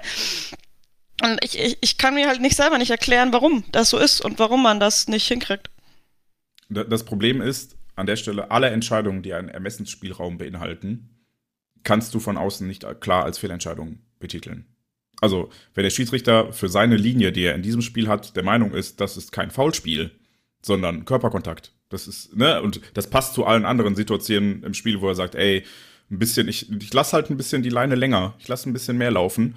Kannst du halt von, als Videoassistent im Zweifel nicht sagen, so, oh, hier ist Fehlentscheidung. Es sei denn, der Schiri, die kommunizieren und der Schiri sagt, Ja. oh, ich habe nicht gesehen, gab es Kontakt und der Videoassistent sagt, es gab Kontakt. Das wäre ja ein Eingriff, wo ich sagen würde, okay. Aber das sonst ist ja auch das, was ich ähm, möchte eigentlich nur. Ich will jetzt nicht, dass der Videoschiri das, äh, das ganze Spiel regelt. Wegen mir kann man die ganze Scheiße in die Tonne klopfen. Ja, aber das ist, das ist halt das Problem. Bei, bei Sachen wie Abseits, die sind messbar. Und deshalb Ja, von mir aus kannst du Abseits, Torlinien, Außenlinien, alles technisch unterstützen, weil du kannst klar sagen, das ist so, de facto. Und bei allem, was Handspiel, Foulspiel und so weiter ist, musst Kannst du du aber auch nicht so Videoassistenten- 100%ig, weil wir reden ja dann wirklich ähm, bei diesen Szenen, die ja teilweise schon vom Videoschiri entschieden wurden, von so Zentimeterentscheidungen. Ja, aber es lässt sich messen. Ja, aber du musst ja, es ist ja dann auch äh, nie so 100%ig in dieser einen Zehntel oder Hundertstel Sekunde, wo der Ball den Fuß verlässt. Oder das kannst du ja, da kannst du ja auch quasi, hast du ja auch einen gewissen Spielraum, wo dann eventuell der Fuß noch weiter hinten ist oder weiter vorne oder das Körperteil so. Das Auch ist das lässt sich, wenn man es nicht auf Kamerabildern basiert, die halt nur so und so viele Bilder pro Sekunde haben, irgendwann technisch messen. ja irgendwann, Sensoren aber ich glaube nicht, dass man. Ja, das- ich weiß nicht, wir sind kurz vor der halbautomatischen Absetzerkennung, die soll bei dieser Mörder-WM in Katar getestet werden. Gucken, vielleicht funktioniert. Also, was ich sagen will, alles, was so geht, bitte technisch unterstützen. Alles, was Ermessensspielraum ist, nicht. Weil es lässt, funktioniert nicht. Oder zumindest nicht mit dem Versprechen, mit dem der Videoassistent damals eingeführt wurde, dass wir keine Fehlentscheidung oder deutlich weniger Fehlentscheidungen haben werden, weil haben wir nicht. Georg, willst du noch was dazu sagen? Ich bin froh, dass ich mich aus so Schiedsrichter- und Regelwerksthemen immer raushalte. Das vermisst mir den Spaß am Fußball. Was ich aber allen äh, Hörerinnen und Hörern und eu euch, wenn ihr es noch nicht macht, empfehlen kann, ist auf Twitter Manuel Gräfe zu folgen. Der ist jetzt neuer User von Twitter und es ist wirklich erfrischend, was der so schreibt. Das hat so ein bisschen was äh, Boomer-mäßiges, muss man dazu sagen, aber er ist äh, anders als viele andere Schiedsrichter-Experten, die ihr dann eigentlich, die du dir eigentlich gar nicht angucken brauchst, weil du eigentlich schon weißt, was das halt dann auch nur die eigenen Kollegen verteidigt werden, ähm, geht da auch sehr ähm, hart teilweise mit den ähm, Schiedsrichtern ins Gericht und kritisiert dann auch, wenn es was zu kritisieren gibt. Ähm, hat auch ein bisschen was zum, ähm, zum VAR geschrieben und so. Ähm, ja, kann man sich mal bei Twitter durchlesen, ist echt ganz lustig und äh, ja, hat auch so einen leichten, wie gesagt, so einen leichten Boomer-Vibe, weil dann irgendwie so erstmal ein krasser Tweet äh, über ähm, irgendwelche Fehlentscheidungen kommt und dann endet der mit ähm, jetzt essen, später dazu mehr oder sowas. ähm, von daher, ja, Manuel Gräfe, cooler Typ, kann man sich mal reinziehen auf Twitter. Preach. Also, ich finde den manchmal, also, wie, wie Georg sagt, der Boomer-Vibe ist stark bei Manuel Gräfe, ich finde es lustig. So, Das hast aber, hast aber recht, ich guck da gerade rein. Jetzt essen, später mehr. damit hätten wir alle Spiele des BVB ähm, Damit beenden wir jetzt den Podcast. So, und wir hören bis heute auf. Jetzt erstmal essen und später noch mehr zum BVB und äh, weiteren Analysen. Ich hatte eigentlich überlegt, wir machen noch ein bisschen länger, weil wir jetzt so lange nichts gemacht haben. Aber gut, wenn Georg erst essen muss, tschüss Georg. Bis dahin, ja. Du kannst, kannst ja die elf Gurken mit Bleibe. Reis essen. Ähm, kurz zu den, also lasst uns doch über übergreifende Themen sprechen, die uns in diesen 15 Spielen aufgefallen sind. Das erste, was ich kurz nochmal ansprechen möchte, ist Derby-Sieger. So, nur damit das nicht untergeht. Ausrufezeichen. All dem, ja, großes Ausrufezeichen. Und wenn es so läuft, wie es aktuell aussieht, dann wahrscheinlich auch für immer Derby-Sieger. Plant ihr, ist da ein T-Shirt in Planung? Darf ich das mal so erfragen? Wir Mal- brauchen mal. Geld. Mal, mal gucken. Ja, brauchen Das wir hängt kein ein bisschen Geld. von der Nee, Mannschaftsleistung. jetzt nicht mehr. Aber wir haben uns überlegt, dieses Jahr dann vielleicht ähm, mit Signierungen der, der Mannschaft von Schalke. Müssen wir noch gucken, ähm, Muss es den dass irgendwie wir, der, unterjubeln. dass Ja. wir die Schalker damit ins Boot holen. Vielleicht Mehr können verraten wir wir, natürlich jetzt nicht öffentlich. können wir da vielleicht über eine kleine Gewinnteilung sprechen. Oder Der so. aufmerksame äh, Hörer und die aufmerksame Hörerin wird festgestellt haben, dass es bei schwarzgelb.de aktuell nicht mal einen Shop gibt, Georg. Ja, aber das kann ja nur bedeuten, dass da vielleicht was in Planung ist. Ja, deswegen machen wir die Zusammenarbeit mit. Schalke, dass wir es über deren Fanshop verkaufen. Irgendwie müssen die auch Geld verdienen. Ist Ja. Das ist ein freundschaftliches Nachbarschaftsprojekt. Schwarzgelb.de rettet den Essen. Was wäre so lustig, wenn wir es wirklich machen würden. Ach ja. Ich glaube, da ist nicht mehr viel zu retten, aber ich habe den Ich äh. Kapitalbericht nicht gelesen. Hm. Ähm, wollen wir zuerst über The Rise and Fall of Anthony Modest sprechen oder darüber, wie spielerisch schwach der BVB vor allem in den letzten fünf, sechs Spielen aufgetreten ist? Das, also das, also das letzte ist halt noch abstrakter und äh, also ich finde, wenn man es so ein bisschen an so ein paar Eckpunkten orientiert, finde ich immer ein bisschen besser und äh, Modest ist, glaube ich, so ein ganz gutes Thema. Ähm, ja, also man muss ja auch dazu sagen, äh, zwar hatte der dann seinen, wie Larissa sagte, se- seinen großen Moment dann gegen Bayern, den, den Höhepunkt seiner, ähm, ja, natürlich bisher sehr kurzen Zeit beim BVB, aber ähm, es ist jetzt ja nicht so, dass er diese Szene und er hatte ja auch da im Vorfeld auch schon, also vor dem Tor auch schon noch ein, zwei gute Aktionen, dass er das dann irgendwie nachhaltig bestätigen konnte. Also das spiegelt eigentlich so ein bisschen das wieder, was ich allgemein meinte zu diesen Ausreißer-Momenten, die der BVB natürlich immer mal wieder hat, dass es jetzt nicht so super nachhaltig ist. Und das trifft, finde ich, auf Modest auch zu. Dann hat er halt irgendwie diesen krassen Moment und ist dann einfach mal der Held des, des Spieltages irgendwie. Ähm, aber da, dann, äh, dann verwässert das auch wieder in den nächsten Begegnungen irgendwie. Und äh, momentan ist es ja schon so, dass ähm, Yusufa Mokoko und ich finde auch zu Recht ähm, ihm da so den Rang abgelaufen hat und jetzt auch endlich zu seinen Einsätzen kommt, weil ja, Modest ist natürlich so ein Spieler irgendwie, der nicht wirklich viel am Spiel teilnimmt und viel zum Spiel beiträgt, wenn er nicht eben dann auch äh, Abschlussmomente hat, die ja leider auch relativ rar gesehen, äh, gesät sind, weil wir ihn auch selten hoch anspielen. Eigentlich das Problem haben wir am Anfang der Saison irgendwie langsam identifiziert und das, äh, finde ich, existiert nach wie vor immer noch so. Und ähm, natürlich kann keiner irgendwie einen Zeitplan aufstellen, wie es mit ähm, Sebastian Haller irgendwie aussieht und man der wieder ähm, ja, eingreifen kann und auch auf dem Platz stehen kann für den BVB. Aber ähm, ja, man, man sieht schon, finde ich, dass Modest halt wirklich ein Notfalltransfer war und äh, sollte Mokoko die aktuellen Leistungen bestätigen oder sich vor allem auch weiterentwickeln, was ja bei so einem jungen Spieler eigentlich auch die, der normale ja, Gang, der, Gang der Dinge ist irgendwie, ähm, dann stelle ich mir die Kombination eigentlich ganz cool vor mit Aller als ähm, Nummer 1 und dann eben Mokoko, der sich in dessen Schatten dann äh, hoffentlich auch ein paar Minuten irgendwie ergaunern kann und sich weiterentwickelt. Ähm, und da ist halt dann auch, finde ich, langfristig ähm, für Modest kein Platz und deswegen auch wirklich gut, dass, dass äh, man jetzt nicht in diesem Panikmodus, den man äh, natürlich vor der Saison dann hatte, äh, ihn jetzt nicht, ich glaube, er wollte auch einen längerfristigen Vertrag, ihn da nicht mit einem längeren Vertrag ausgestattet hat. Das wäre, glaube ich, ähm, eine weitere personelle Fehlentscheidung gewesen. Kann man natürlich auch wieder die Frage stellen, warum überhaupt? Klar, es war dann eine sehr äh, schwierige Situation damals, wahrscheinlich auch so ein bisschen diese, ich will nicht sagen Panik, aber doch sehr viel Stress ausgelöst. Aber wir haben ja schon vorhin angesprochen, er ist halt ein Spieler, der vor allem von, von Flanken lebt. Und die haben jetzt auch letztes Jahr oder in den Jahren zuvor nicht unbedingt zu unserem äh, Signature Move gehört, sage ich mal. Ähm, und das sieht, na, darunter leidet er jetzt natürlich auch, weil er nicht seine Tore machen kann, aber und man kann sich da schon die Frage stellen, finde ich, ob man da jetzt nicht wieder ein bisschen viel Geld in den Sand gesetzt hat, weil wir jetzt, klar, er hat wichtige Tore gemacht und das vor allem das Tor gegen Bayern natürlich, das rechtfertigt dann vielleicht auch wieder ein Stück weit. Aber so richtig durchdacht wirkt das im Nachhinein dann auch nicht, dieser Kauf. Ich ähm, habe inzwischen leider eine, und das klingt wahrscheinlich lustig, wenn man sich den letzten Podcast im Vergleich dazu anhört, der jetzt zwei Monate her ist, wo ich immer noch Modest in Schutz genommen habe und gesagt habe, ey, passt auf, lass den Toni erstmal in der Mannschaft spielen, die, die ihn richtig einbinden kann. Ähm, inzwischen hat sich meine Meinung da ein bisschen geändert und ich habe da relativ fatalistisch das Gefühl, ähm, Modest steht nur noch im Kader, weil Mokoko zu jung und zu schwach ist, um alle drei Minuten 90, äh, drei Tage 90 Minuten zu spielen. Weil Toni nichts, nichts zu unserem Spiel hinzufügt, was Mokoko nicht auch hat. Gar nichts. Also, ähm, Er ist außer. größer und kopfvollstark. Ja, genau. Er, er, er köpft Er köpft gegnerische Ecken raus. Korrekt. Ja. Das ist der einzige Pluspunkt, den ich bei Toni Modest sehe. Aber er ist im Anlaufen schlechter. Er bringt null Tiefe.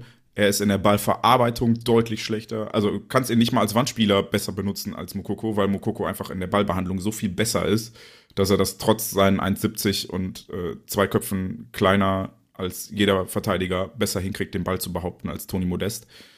Ähm, ja, ich könnte 17 Beispiele. Letzteres finde ich übrigens am krassesten, weil das, äh, da hat man wirklich gesehen, dass Mokoko echt einfach krass an sich gearbeitet hat, ja. weil der dann plötzlich mitten in der Saison anfing, sich dann so richtig mit seinem ganzen kleinen Körper in irgendwelche Innenverteidiger rein zu pressen, um dann aber auch wirklich gelegentlich mal Bälle runterzuholen mit dem Rücken zum Tor und die dann weiter zu verarbeiten.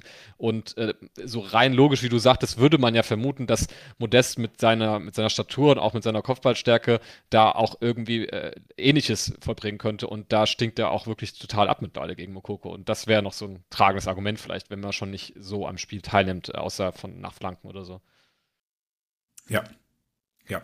Ich äh, finde tatsächlich äh, bedrückend, wie, wie schlecht Modest am Ball ist und wie kann jemand wie der 20 Tore in der Bundesliga machen? Verstehe es nicht. Flanke, Kopfball, nein. Ah, ja, wahrscheinlich. Was ist schon, also, äh, ähm, schon erschütternd zu sehen, wie, wie zweikampfschwach er ist, ja, finde ich, obwohl er ja körperlich eigentlich alles dafür mitbringt. Er ist groß. und wie, wie, wie wenig er sich dann aber doch auch behaupten kann in, in, in, diesen, in diesen Szenen, wo es ein bisschen auf, auf die Mütze gibt, auch mal. Er ist auch nicht, nicht gut genug im Kombinationsspiel. Also ich, ich, ja, es gibt für mich gefühlt ist jedes Mal die Auswechslung von Mokoko gegen Modest so der Punkt, wo du denkst, alles klar, offensiv wollen wir nicht mehr. Wir geben jetzt auf. Und jetzt halten wir nur noch das Ergebnis nach hinten. da fand ich tatsächlich sogar, sogar ein Tigges letztes Jahr eigentlich besser geeignet. Weil auch, der war zwar auch technisch nicht sehr stark, aber der hat dann immer noch mehr so eine Laufbereitschaft mitgebracht, ist auch mal die ja. Wege in die Tiefe gegangen, hat sich körperlich einfach durchgesetzt. Ähm, und auch mal ein paar hohe Bälle festgemacht. Das war ja. bei diesem City-Spiel, glaube ich, wo er eingewechselt wurde, ja auch so, wo er dann wirklich nochmal, also da wurde ja nur noch lang gespielt und Tigges hat da schon ein paar runtergeholt dann. Ja. Der hat dann einfach auch gewusst, wie er seine Masse einsetzen kann. Also eigentlich, wenn aus unserer Sicht hätten wir das diesen ganzen Stürmertausch äh, besser mal gelassen, hätten Tigges behalten und die Kölner ihren Modeste. Und ja. Wäre auch günstiger gewesen für uns. Mhm. Für die mhm. Kölner nicht so. Die, die uns, die alle Toni nachweinen und ihn auch bitterböse ausgepfiffen haben, wo ich mir denke, ey, ich weiß gar nicht, ob ihr den hättet bezahlen können für das Jahr noch. Ihr brauchtet die Ablöse, ihr brauchtet, musst das Gehalt einsparen. Also, naja. Aber ich will nicht zu sehr drauf rumhacken. Äh, was mich an der Stelle nur noch ein bisschen störte, war, dass äh, Modest, glaube ich, ein, ein Wunschspieler von Terzic war und Terzic dann meiner Meinung nach auch zu lange dran festgehalten hat. Also wir haben ja relativ früh schon gesehen, das funktioniert nicht und nicht im Sinne von, ich muss diesen Vergleich ziehen, es tut mir leid, Lukas Barrios damals unter Klopp, wo man das Gefühl hatte, okay, die Anlagen sind da, er hat nur einfach Scheiße am Fuß. So, das hatte ich bei, bei Modesto die ersten zwei, drei Spiele, wo ich gedacht habe, okay, da, da kommen, der schießt halt knapp am Tor vorbei, aber er arbeitet sich die Chancen. Und irgendwann hatte ich das Gefühl, okay, Modest ist nicht mehr da. Es gibt diesen wunderschönen Spruch, wenn, wenn du mithilfst, ist wie wenn zwei Leute loslassen.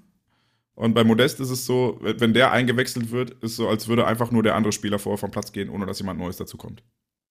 Außer bei gegnerischen Ecken. Nee, wenn du jetzt den Spruch äh, wörtlich nimmst, würde es, würde es heißen, dass äh, zwei Leute vom Platz gehen und keiner dazukommt. Nee, so schlimm ist zum Glück nicht. Aber gefühlt haben wir zeitweise mit Modest vorne drin zu zehn gespielt. Und das können wir uns einfach nicht erlauben. Dafür sind wir ähm, mannschaftstaktisch und individuell derzeit nicht gut genug besetzt, als dass wir uns erlauben könnten, einen vorne drin stehen zu haben, der wirklich nur darauf wartet, dass er mal einen Steilpass bekommt oder ähm, ja, wenigstens Bälle festmacht. Weil da war Haaland zum Beispiel, wenn du den Ball hoch nach vorne geschlagen hast, da konntest du wenigstens sicher sein, dass Haaland den Ball festmacht. Oder er läuft. Bei Modest beides nicht. Also, das funktioniert so nicht. Das war kein, kein guter Tausch und kein guter Nottransfer, wobei ich ihn halt auch ein Stück weit verstehe, nachdem wir halt sowohl Tickets abgegeben haben, als auch bei den äh, Amateuren Bradley Fink zum Beispiel, den man ja vielleicht auch stattdessen hätte bringen können. Wobei dann hättest du mit Mokoko und Fink ja wirklich den Babysturm gehabt. Wir haben aber Fink ab, schon abgegeben, bevor diese Diagnose bei Haller kam, oder? Ich weiß es nicht genau, das war relativ spät. Müsste ich nachgucken. Ich weiß es auch nicht mehr. Aber Fink ist auch sehr, sehr spät gegangen. Das war noch so ein ja, kurz vor Schluss-Ding. Na, ist ja auch egal. Ich glaube nicht, dass man das getan hätte. so oder so mit Fink und Modest, äh, Modest, mit Fink und Mokoko, Fink und Mokoko. Ähm, in die Saison geht, zu gehen, weil Fink halt einfach auch sehr, sehr jung noch ist. Womit wir dann äh, zu dem zweiten Thema kommen, was ich eben ansprach und das so ein bisschen vielleicht auch da reinspielt, dass Modest so schlecht wirkt oder so schlecht eingebunden wirkt, ist, dass der BVB halt inzwischen am Anfang der Saison habe ich es immer damit schön geredet, dass ein Fokus auf die verbesserte Defensivarbeit gelegt wurde. Jetzt haben wir zwölf Spiele hinter uns, eine komplette Champions League Gruppenphase und zwei Pokalspiele. Also sind wir bei 20 Spielen, wenn mich nicht alles täuscht. Korrekt. Ähm, und wir sehen leider offensiv tatsächlich sehr wenig. Also ähm, das fußt noch sehr viel auf individueller Klasse und individueller Qualität und die hat bei uns offensiv gefühlt nur Jude Bellingham. Ähm, wie werden wir dem denn her? Also, um es mal konkreter zu besprechen, jedes Mal, wenn ein Innenverteidiger von uns den Ball hat, achtet mal drauf, wie viele Leute sich bewegen und wie viele Leute stur auf ihrer angestammten Position verharren. Und wenn Marco Reus nicht mitspielt, ist die Anzahl sehr nah an null. Ich glaube, ein Stück weit sich, könnte es sich verbessern, wenn äh, wieder mehr Spielmacher spielen können. Also der Hut eigentlich nur und Reus. Aber ja, ich sehe das Problem ähnlich. Ja, das war auch das, was wir vorhin schon mal so angerissen hatten, dass man das Fehlen von Dahut wirklich, wirklich sehr, sehr, ja, sehr merkt.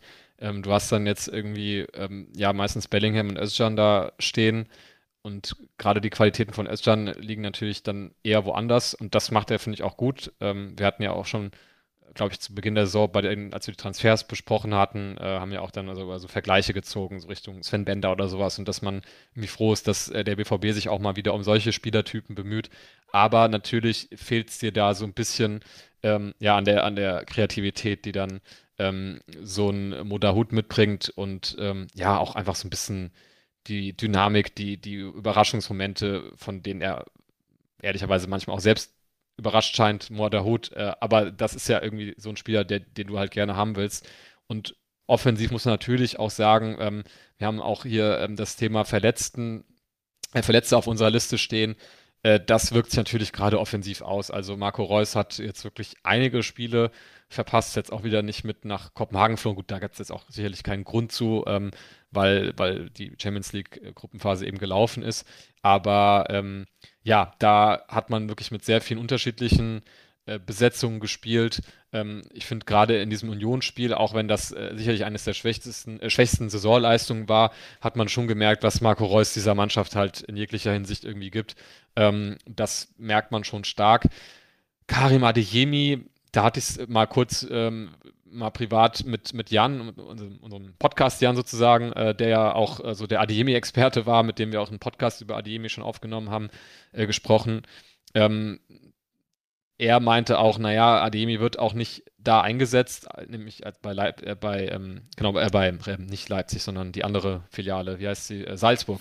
Ähm, Alleine, dass du diesen Verhaspler drin hast, zeigt nochmal das komplette Problem an Red Bull ja, es war auch wirklich nicht gespielt, also das ist für mich halt so ein, ein Sumpf.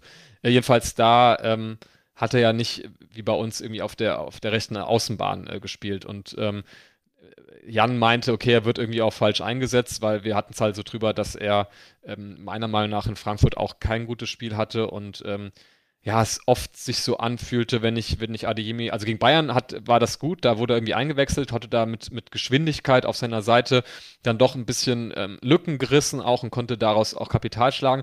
Aber oft wirkt es auch im Zweikampfverhalten so, als ob er ähm, sehr oft noch so diese ähm, Willkommen in der Bundesliga-Momente hat im Vergleich zu, ja, dann der österreichischen Liga, die da sicherlich andere Gegenspieler ähm, ja, produziert hat, die da vor ihm standen.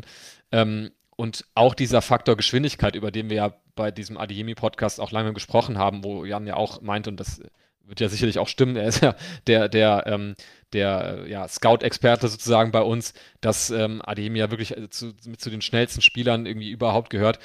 daraus kann er auch selten Kapital schlagen. Also ich habe selten das Gefühl, dass er diese Geschwindigkeit mal gewinnbringend irgendwie einsetzen kann und bleibt dann irgendwie doch noch sehr häufig irgendwie an den Gegenspielern hängen. Und ähm, ja, irgendwie ist da offensiv auch wenig Struktur drin. Man hat, das ist mir auch im, im Bayern-Spiel so aufgefallen, weil gerade das 1-0 äh, von den Bayern, das kam dann so ein bisschen zwar aus dem Nichts, aber da hat man gemerkt, da sobald Bayern sich dann so Richtung letztes Drittel gespielt hatte, waren da Abläufe erkennbar und das war kein Zufall, dass dieser Schuss dann letztlich so entstanden ist. Und demgegenüber hatte ich bei uns oft das Gefühl, dass wir im Bayern-Spiel ist mir es vor allem aufgefallen, zwar das gelegentlich ganz gut machen, uns dann vor den gegnerischen Strafraum zu spielen und ab da ist es halt totaler Zufall, was passiert. Also da wird mal einfach ein Ball flach reingespielt, mal versucht man irgendwie doch mal eine Flanke irgendwie auf einen langen Pfosten, aber eher selten zu schlagen. Ähm, oft auch falsche Entscheidungsfindung. Das heißt, äh, wenn man so, das war so ein Thema, was man auch ähm, bei, ich meine, das war die Nee, es war unter Marco, äh, unter Marco Rose.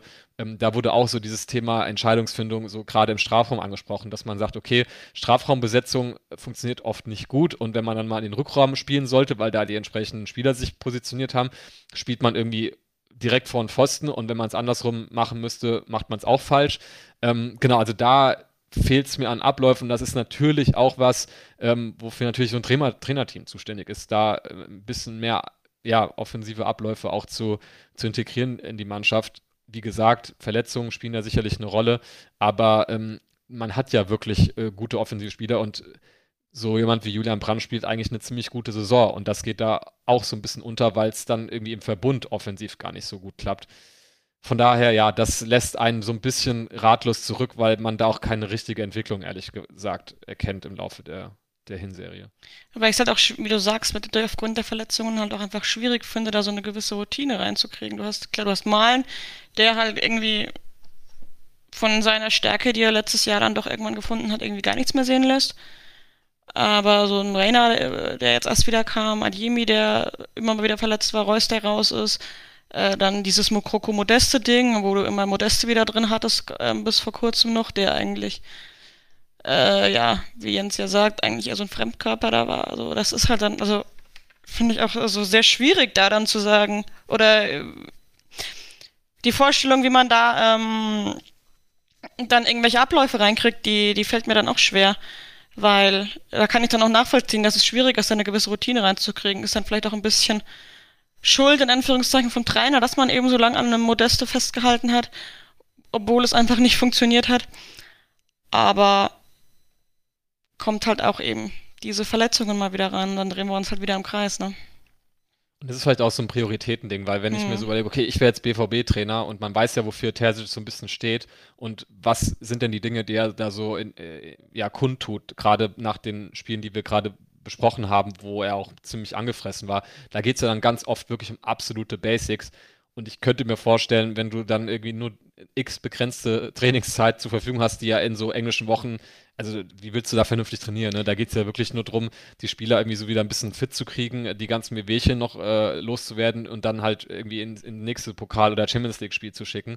Ähm, da hast du sicherlich nicht äh, lange Zeit wie jetzt in einem Sommertrainingslager, Wintertrainingslager, um da auch mal wirklich Dinge nachhaltig einzustudieren. Und, und ich schätze, da wird es dann wirklich mehr um so Themen gehen, wie halt auch defensiv irgendwie äh, besser zu verhalten, Gegenpressing etc. und ähm, jetzt nicht vielleicht irgendwie zwölf Spielzüge einzustudieren, wie man da offensiv dann zum Abschluss kommt.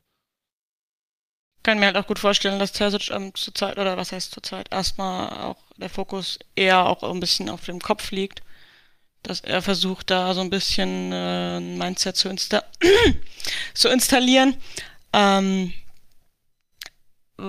was jetzt auch noch nicht so ganz erfolgreich war, was ich aber auch nicht unbedingt Terzic ankreiden würde. Aber ja, wie du sagst, das dann vielleicht einfach aber der Fokus. Hm? Wir reden hier ja trotzdem noch von Basics. Ne? Also wenn ja. wir von, von Stellungsspiel sprechen oder Freilaufen, äh, die Spieler schaffen es ja nicht mal, einen eigenen Ballbesitz Dreiecke zu bilden. Ja, oder ähm, was ja auch ein Punkt ist, diese Eckensituation. Wir hatten es vorhin schon, diese Statistik, 80 Ecken, 0 Tore. Da fällt, also ja, dann kann man, also das ist so ein, ich bin da so im Zwiespalt. So einerseits, es gibt Gründe, ähm, warum es nicht funktioniert oder, oder womit man erklären kann, dass es noch nicht funktioniert, aber andererseits denkt man sich dann auch so, okay, Ecke, Ähm, Standards, das sind halt einfach Sachen, die man seit der F-Jugend wahrscheinlich trainiert. Warum schießt man immer wieder die Ecke hübsch hoch an den kurzen Pfosten und nie steht einer mal am kurzen Pfosten, am ersten Pfosten, meine ich. Ja. Ich habe so ein bisschen Hoffnung, dass wir, ähm, auch wenn viele Spieler da nicht da sein werden, was natürlich äh, euren Thesen von wegen Verletzte und wie auch immer ähm, recht gibt und das nicht ganz so easy macht, dass wir in der sehr langen WM-Winterpause so ein bisschen Grundsatzarbeit betreiben können. Andererseits sind auch viele Spieler nicht da, fürchte ich. Von daher bin ich gespannt, wie das läuft und was da funktioniert. Weil, Georg hat es ja gerade gesagt, es schon schwierig ist, bei äh, alle drei Tage Spiel wirklich grundlegende Sachen zu trainieren. Und das hätte man in der Saison Vorbereitung machen müssen. Äh, ich finde es trotzdem tatsächlich ein bisschen frustrierend. Also äh, ich, ich glaube, und das ist jetzt so ein bisschen mein Appell an euch Zuhörerinnen und Zuhörer da draußen, wir müssen jetzt noch ein bisschen geduldig sein und gucken, dass wir Ergebnisse haben, um dann mittel- und langfristig eine Änderung herbeiführen zu können. Georg sprach den sehr guten Artikel von Phil äh, von Mitte des Oktobers an. Auf schwarzgelb.de findet ihr ihn unter Zorgs Schatten über Dortmunds Erfolg, glaube ich. Ähm, unser Senf ist die Kategorie da steht ja auch nochmal viel drin, von wegen Mannschaftszusammenstellung und so weiter. Und da sieht man ja auch, ähm, dass die letzte Transferperiode eine von Kehl und Zorg war, aber noch nicht die war, in der Kehl alleine schalten und walten konnte. Aber gerade hinter den Kulissen hat man ja auch schon viel gesehen, was sich getan hat. Wir haben das hier besprochen. Ich habe es im Rasenfunk einmal erklärt, falls ihr das noch nicht gehört habt, ähm, dass sehr viel am Stuff, wie Thomas Tuchel ihn immer zu nennen pflegt, getan wurde, mit neuen Scouts, mit neuer medizinischen Abteilungen und so weiter. Das sind alles Änderungen, die nicht ähm, auf den ersten 10, 15 Spielen einer Saison irgendwie was bringen, sondern das ist eine strategische Änderung bei Borussia Dortmund, die dazu führen wird, dass sich da was ändern wird und dass wenn man dann beim BVB intern auch den Mut hat, äh, langfristig zu einer Verbesserung führen wird, macht halt jetzt den Fußball diese Saison leider nicht erträglicher. Was den Fußball diese Saison erträglicher macht, ist Jude Bellingham, der, ich war so ähm, gespannt, was jetzt für eine Überleitung kommt. Ich dachte, da sind so viele negative Themen auf der Liste. Was kann jetzt eigentlich kommen? Aber ja, du hast recht. Geil, oder? Ähm, Jude Bellingham, inzwischen äh, auch Torschütze in allen Wettbewerben für den BVB, nachdem er sich bei der Bundesliga relativ lange Zeit gelassen hat und erst gegen den VfB getroffen hat. Ähm, in der Champions League dafür, glaube ich, in vier in aufeinanderfolgenden Spielen in Folge bis zum Manchester City-Spiel und damit einer von nur drei unter 20-Jährigen, die das überhaupt geschafft haben. Der andere spielte auch bei uns, als er das getan hat. Ähm, ist mehr und mehr Herzschlag dieses Vereins und dieser Mannschaft. Und ähm, langsam fürchte ich, dass das ein ungesundes Ausmaß annimmt. Also, äh, ich bin sehr glücklich, dass Jude da ist und Jude macht das sehr gut, aber wir sprachen schon beim Hannover-Spiel davon, dass er eigentlich mal eine Pause bräuchte und die dann nicht nehmen konnte, weil das Spiel ohne ihn so schlecht war. Ähm, und vor allem. Also du meinst ungesund für ihn selbst oder für den Verein? Beides. Einmal für ihn selbst, weil er Pausen braucht. Eine Co-Abhängigkeit, eine klassische. Korrekt. Auch für den Verein, weil wir uns wieder in eine Abhängigkeit begeben, von der wir alle in diesem Podcast im Sommer noch gesagt haben, geil, wenn Haaland weg ist, sind wir nicht mehr so abhängig davon, dass vorne Haaland die Tore macht. Jetzt sind wir davon abhängig, dass Jude Bellingham Tore macht. Es hat sich also dahingehend leider nichts verändert. Nur der Mann, der es ist, spielt zwei Positionen weiter hinten und ist ein Ticken sympathischer. Aber das ist nicht gesund für den BVB und es macht mir ein bisschen Sorge, weil Jude Bellingham, so gern ich ihn bis 2038 im schwarz-gelben Trikot sehen würde, wahrscheinlich nicht bis 2038 ein schwarz-gelbes Trikot tragen wird. Ich sehe es nicht so. Ähm, ja, ich sehe es ein bisschen entspannter, glaube ich. Ähm, ich. Also ich weiß, wo du herkommst und ähm, äh, ertappt mich auch manchmal bei dem Gefühl, dass man denkt, oh je, und was, wenn der dann weg ist und so weiter. Ähm, wobei ich sagen muss, mit diesen sportlichen Abhängigkeiten, da kann man sicherlich dann auch wieder das oder diesem ganzen Aspekt Kaderzusammensetzung, irgendwie breites Fundament etc. diskutieren. Auf der anderen Seite denke ich mir, find mal eine Top-Mannschaft und da kannst du bis ganz hoch in die, ja, ne, in die, in die höchste Etage irgendwie gehen, die nicht in irgendeiner Art und Weise von dem einen oder anderen Spieler extrem abhängig ist. Ob das jetzt bei Bayern dann äh, Lewandowski ist oder ähm, weiß ich nicht, bei, bei, bei Real könntest du wahrscheinlich einen Benzema wegnehmen, da, da, da wird es auch, dann reden wir auch über andere, andere Real Madrid-Mannschaft. Ähm, und wer weiß, vielleicht ist es bei City dann auch bald ein Haaland oder ein De Bruyne, weiß ich nicht. Jedenfalls, ähm, das finde ich, ist zu verkraften unter dem Gesichtspunkt, dass wir ja wirklich darüber reden, dass man wahrscheinlich einen Spieler hat, der wenn der jetzt nicht alle Kreuzbänder äh, reißt, zu den prägendsten Spielern der nächsten zehn Jahre weltweit gehören wird. Und das ist für mich ein Preis, den ich zu, zu zahlen bereit bin, sozusagen, ähm, auf so einen äh, Spieler mehr auszurichten und sich ein Stück weit von so einem Spieler abhängig zu machen. Ähm, und bei Haaland, diese Abhängigkeit, die du angesprochen hast, die wir ja da deutlich kritischer auch gesehen haben, die für meinen Teil resultierte die bei Haaland diese Kritik dann mehr ähm, ähm, daraus, dass ich ihn als Person halt nicht so schätze wie Jude Bellingham. Dass er für mich halt, ähm, natürlich ist es auch, äh, die stehen sich sicherlich in Ehrgeiz und sowas und Einstellung in nichts nach. Also ich glaube, da reden wir über den gleichen Schlag Mensch so. Ähm, aber ähm, Jude Bellingham ist für mich halt irgendwie ein Borusse und das wird er auch sein, wenn er nächstes Jahr wechseln sollte. Das würde sich für mich da nicht ändern, weil ich weiß, dass der in jeder Sekunde, in der er hier war, nicht nur so aus diesen ähm, die, diese intrinsische Motivation, wenn wir es jetzt mit Edin halten wollen, die ergibt sich, finde ich, bei Haaland äh, offensichtlich aus diesem Anspruch als als eigener, also als Person, als Spieler Erling Haaland irgendwie der Beste zu sein, der er sein kann. Und so ist es zum Beispiel auch bei Lewandowski gewesen. Bei, bei Jude Bellingham gibt mir eben das Gefühl, dass er auf der einen Seite natürlich der beste Spieler sein möchte, der er sein kann, aber er möchte auch für den BVB irgendwie der beste Spieler sein. Also es ist irgendwie noch so diese, also für mich wirkt das immer so, als ob diese BVB Komponente bei ihm auch eine Rolle spielt. Und ähm, deswegen, das, wie gesagt, das, äh, da kann man mich auch dann nächstes Jahr gerne drauf festlegen. Das ändert sich für mich auch nicht, wenn der, wenn der geht nächstes Jahr, würde ich sagen, das ist ein Borusse gewesen. Und ich weiß nicht, ob ich das über ein Haaland auch sagen würde, auch wenn ich weiß, dass der auch alles reingehauen hat beim BVB, aber halt irgendwie aus einer anderen Motivation heraus. Und ähm, ich muss immer, wenn wir über diese Themen reden, äh, ja, und man hat dann irgendwie so Abhängigkeit von so Spielern wie Sancho, wie Haaland, wie Bellingham auch immer an das denken, was, glaube ich, Konstantin Eckner mal bei uns im Podcast gesagt hatte, wo wir so ein bisschen drüber gesprochen haben, welche Rolle der BVB so im internationalen Fußball hat und wo wir ja immer wieder drüber diskutieren, was ist eigentlich das Geschäftsmodell von Borussia Dortmund und man hat da diesen Durchlauf an solchen Spielern und dann kommen die und gehen und es ist immer so ein bisschen traurig und er meinte, naja, ist doch eigentlich cool. So, also gibt Schlimmeres, als äh, regelmäßig solche Spieler in Dortmund zu haben, die dann irgendwie in die Welt hinausgehen sozusagen und zu den besten Spielern der Welt gehören. Und das ist, glaube ich, was ähm, trotz dessen, dass ich auch finde, dass wir, wir haben ja heute äh, schon viel über Umbruch und so gesprochen, irgendwie unseren Kader auf ein breiteres Fundament stellen sollten.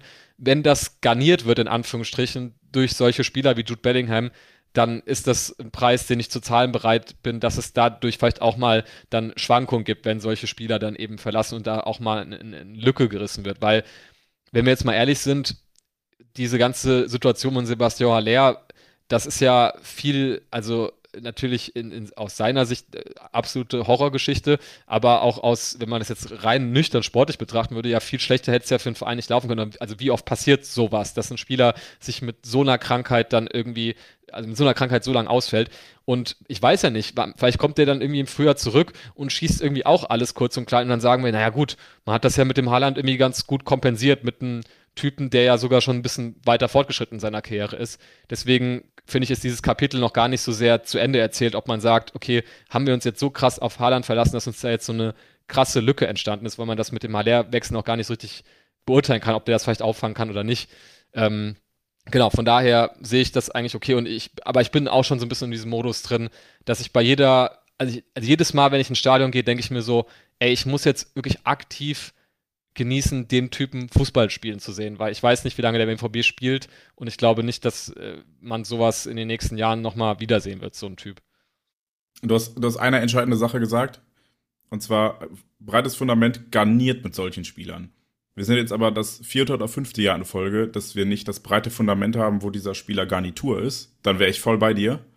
Wir sind das vierte oder fünfte Jahr in Folge, wo dieser Spieler die Lebensversicherung ist. Das war bei Sancho so, das war bei Haaland so, das ist bei Bellingham so. Dass wir irgendwelche unter 20-Jährigen haben, die den BVB als Sprungbrett sehen, vollkommen legitim, wo ich mich freue, dass sie da sind, weil es sind geile Kicker und wenn es bei Sancho, wenn er sich einen clevereren Wechsel ausgesucht hätte, dann wäre er jetzt wahrscheinlich ein absoluter Weltstar und so ist er halt irgendwie halber Bankdrücker in Manchester. Ähm, unter den anderen Gesichtspunkten würde ich sagen, boah, cool, dass die hier waren und unser Spiel bereichert haben, aber der BVB ist erneut in der Position, dass er abhängig ist von jemandem, von dem man bei Bellingham weniger als bei den anderen beiden. Ich habe noch ein bisschen Hoffnung und zumindest vielleicht über diesen Sommer hinaus, ähm, dann haben wir vielleicht das Glück, ihn noch länger zu erleben. Ähm, aber wir sind abhängig von jemandem, für den der BVB ein Sprungbrett ist. Und das wäre cool, wenn wir sagen, ne, der ist halt da, wie es ich weiß nicht, Kagawa war oder so. Da waren wir nicht so abhängig von. Der war da, da wusste jeder, der, wenn der ein cooles Angebot aus der Premier League bekommt, dann wird er gehen. Das war schon immer sein Traumziel. Bis dahin ist es cool, dass er da ist. Aktuell ist aber ohne Bellingham funktioniert diese Mannschaft nicht gerade. Was machen wir ohne den? So, und das ist halt das Problem, was wir schon bei Haaland hatten und bei Sancho. Und das kann und darf nicht langfristig das Geschäftsmodell von Borussia Dortmund sein, sondern da muss es dann, und da sind wir uns sicherlich einig, einfach ein breites Fundament geben, was man garniert mit solchen Spielern. Und dann freue ich mich auch drüber. So mache ich mir einfach ein bisschen Sorgen, weil wenn Bellingham mal verletzt sein sollte oder dann im Sommer geht, dann sehe ich gerade nicht, was kommen soll. Weil dann auch ein Reus und ein Hummels irgendwann nicht mehr spielen. Und dann habe ich aktuell, Schlotterbeck ist vielleicht so eine Perspektive, wo ich sagen würde, okay, cool, dass der schon da ist und der wächst da noch rein. Aber sonst sehe ich da noch nicht, wer irgendwelche Lücken schließen könnte in diesem Kader.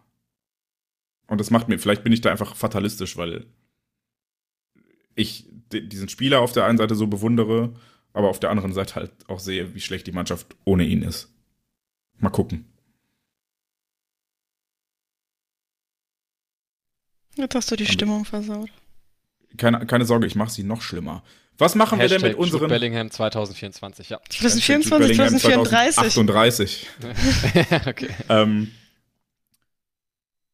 kann die Stimmung noch sch schlimmer machen. Was, was geht denn auf unseren Außenverteidigerpositionen so? Hm, ich finde. Niklas Süle und Torgan Süle macht das doch nie so schlecht. Ich muss sagen, die, ich die, die natürlichen Außenverteidiger, Niklas Süle und Torgan ja, ja. Ich muss sagen, vor der Saison schon geplant. Spiel, äh, welches Spiel war das? War das das Bayern? Nee, das Men war das das City-Spiel? Wo Hazard zum ersten Mal Linksverteidiger gespielt hat? Mm, das war das Spiel, jetzt muss ich gerade mal im Dokument gucken, vor Frankfurt, genau. Ja. War das City-Spiel, ne? Ich hatte ja echt. Also erst habe ich mich gefragt, was die beim Kicker geraucht haben, um ihn da hinzustellen. Ähm, dann hatten sie ja leider doch recht und da hatte ich auch echt Angst. Aber ich fand, er hat das, das ist auch ein bisschen untergegangen, fand ich eigentlich im Nachhinein. Aber ich fand, er hat auch richtig gut gemacht gegen City. Und hätte ich gar nicht von ihm erwartet, auch dass er defensiv da mit so einem Engagement reingeht. Wenn man so drüber nachdenkt, ne, denkt man so, okay, da steht halt Guerrero normalerweise. Ist jetzt ja auch nicht, dass der irgendwie ja. da Defensivschlachten irgendwie ausfechtet auf der linken Seite. Von daher habe ich mir dann irgendwie, wie du sagst, erstmal Überraschung, aber dann dachte ich mir, okay, wie viel defensiv, wie viel schlechter, schlechter kann es sein. So, ne? also, ja, aber ja, ich habe halt ne, bei Hazard also, immer so im Kopf, wie wenig er ähm, nach hinten dann auch mal mitgeht und so. Deswegen ist das so, war das so eine absurde Szene. Aber ja, er hat es ja dann gut gemacht. Andererseits gegen Frankfurt ich habe das Spiel zwar nicht gesehen, weil ich äh, bei den Amateuren war. Nicht so gut. Aber das war wohl nicht so gut, was man so gehört hat. Und äh, ist halt, naja, kacke. Jetzt gehen wir. Ja, und Rote hat sich halt dann vielleicht, mm. ist verbrannt, natürlich nicht, um Gottes Willen, aber da hat man, wie ich vorhin sagte, glaube ich, bei dem, ähm, bei dem Champions League-Spiel so ein bisschen gesehen, was da so, äh, ja, was da so sein, sein Leistungsniveau gerade ist. Und äh, das hat ihn wahrscheinlich jetzt nicht dafür qualifiziert, dass man den gegen Frankfurt, die ja auch äh, jetzt eine Mannschaft sind, die auch gerne mal zügig über die, ja, über die Flügel spielen, dass man ihn da wieder reinwirft.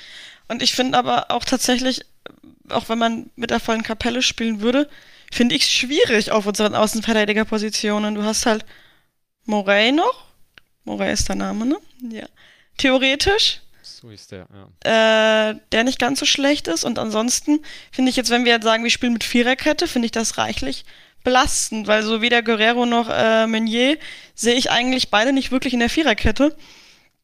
Äh, Guerrero einfach, wie du ja schon sagst, ähm, defensiv nicht unbedingt äh, das, das, das Allerstärkste.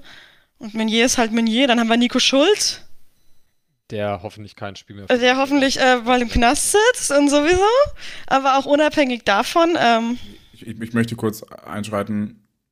Rein juristisch gesehen ist Nico Schulz unschuldig und Entschuldige. mutmaßlich. Ja, na, na ich, ich finde das ein, ein super schwieriges Thema. Ich habe das in privaten Gesprächen schon öfter gesagt, weil da halt aufeinander trifft, dass man sowohl dem Opfer Glauben schenken oder dem mutmaßlichen Opfer Glauben schenkt und das ernst nimmt, was dieses Opfer sagt, als auch äh, die Unschuldsvermutung hochhalten möchte, mhm. ist es halt einfach schwierig zu sagen, okay, der sitzt hoffentlich bald im Knast, weil ja, nein, ich würde mich mir nicht, also anders, ich würde mich freuen, wenn er nicht mehr für Borussia Dortmund spielt.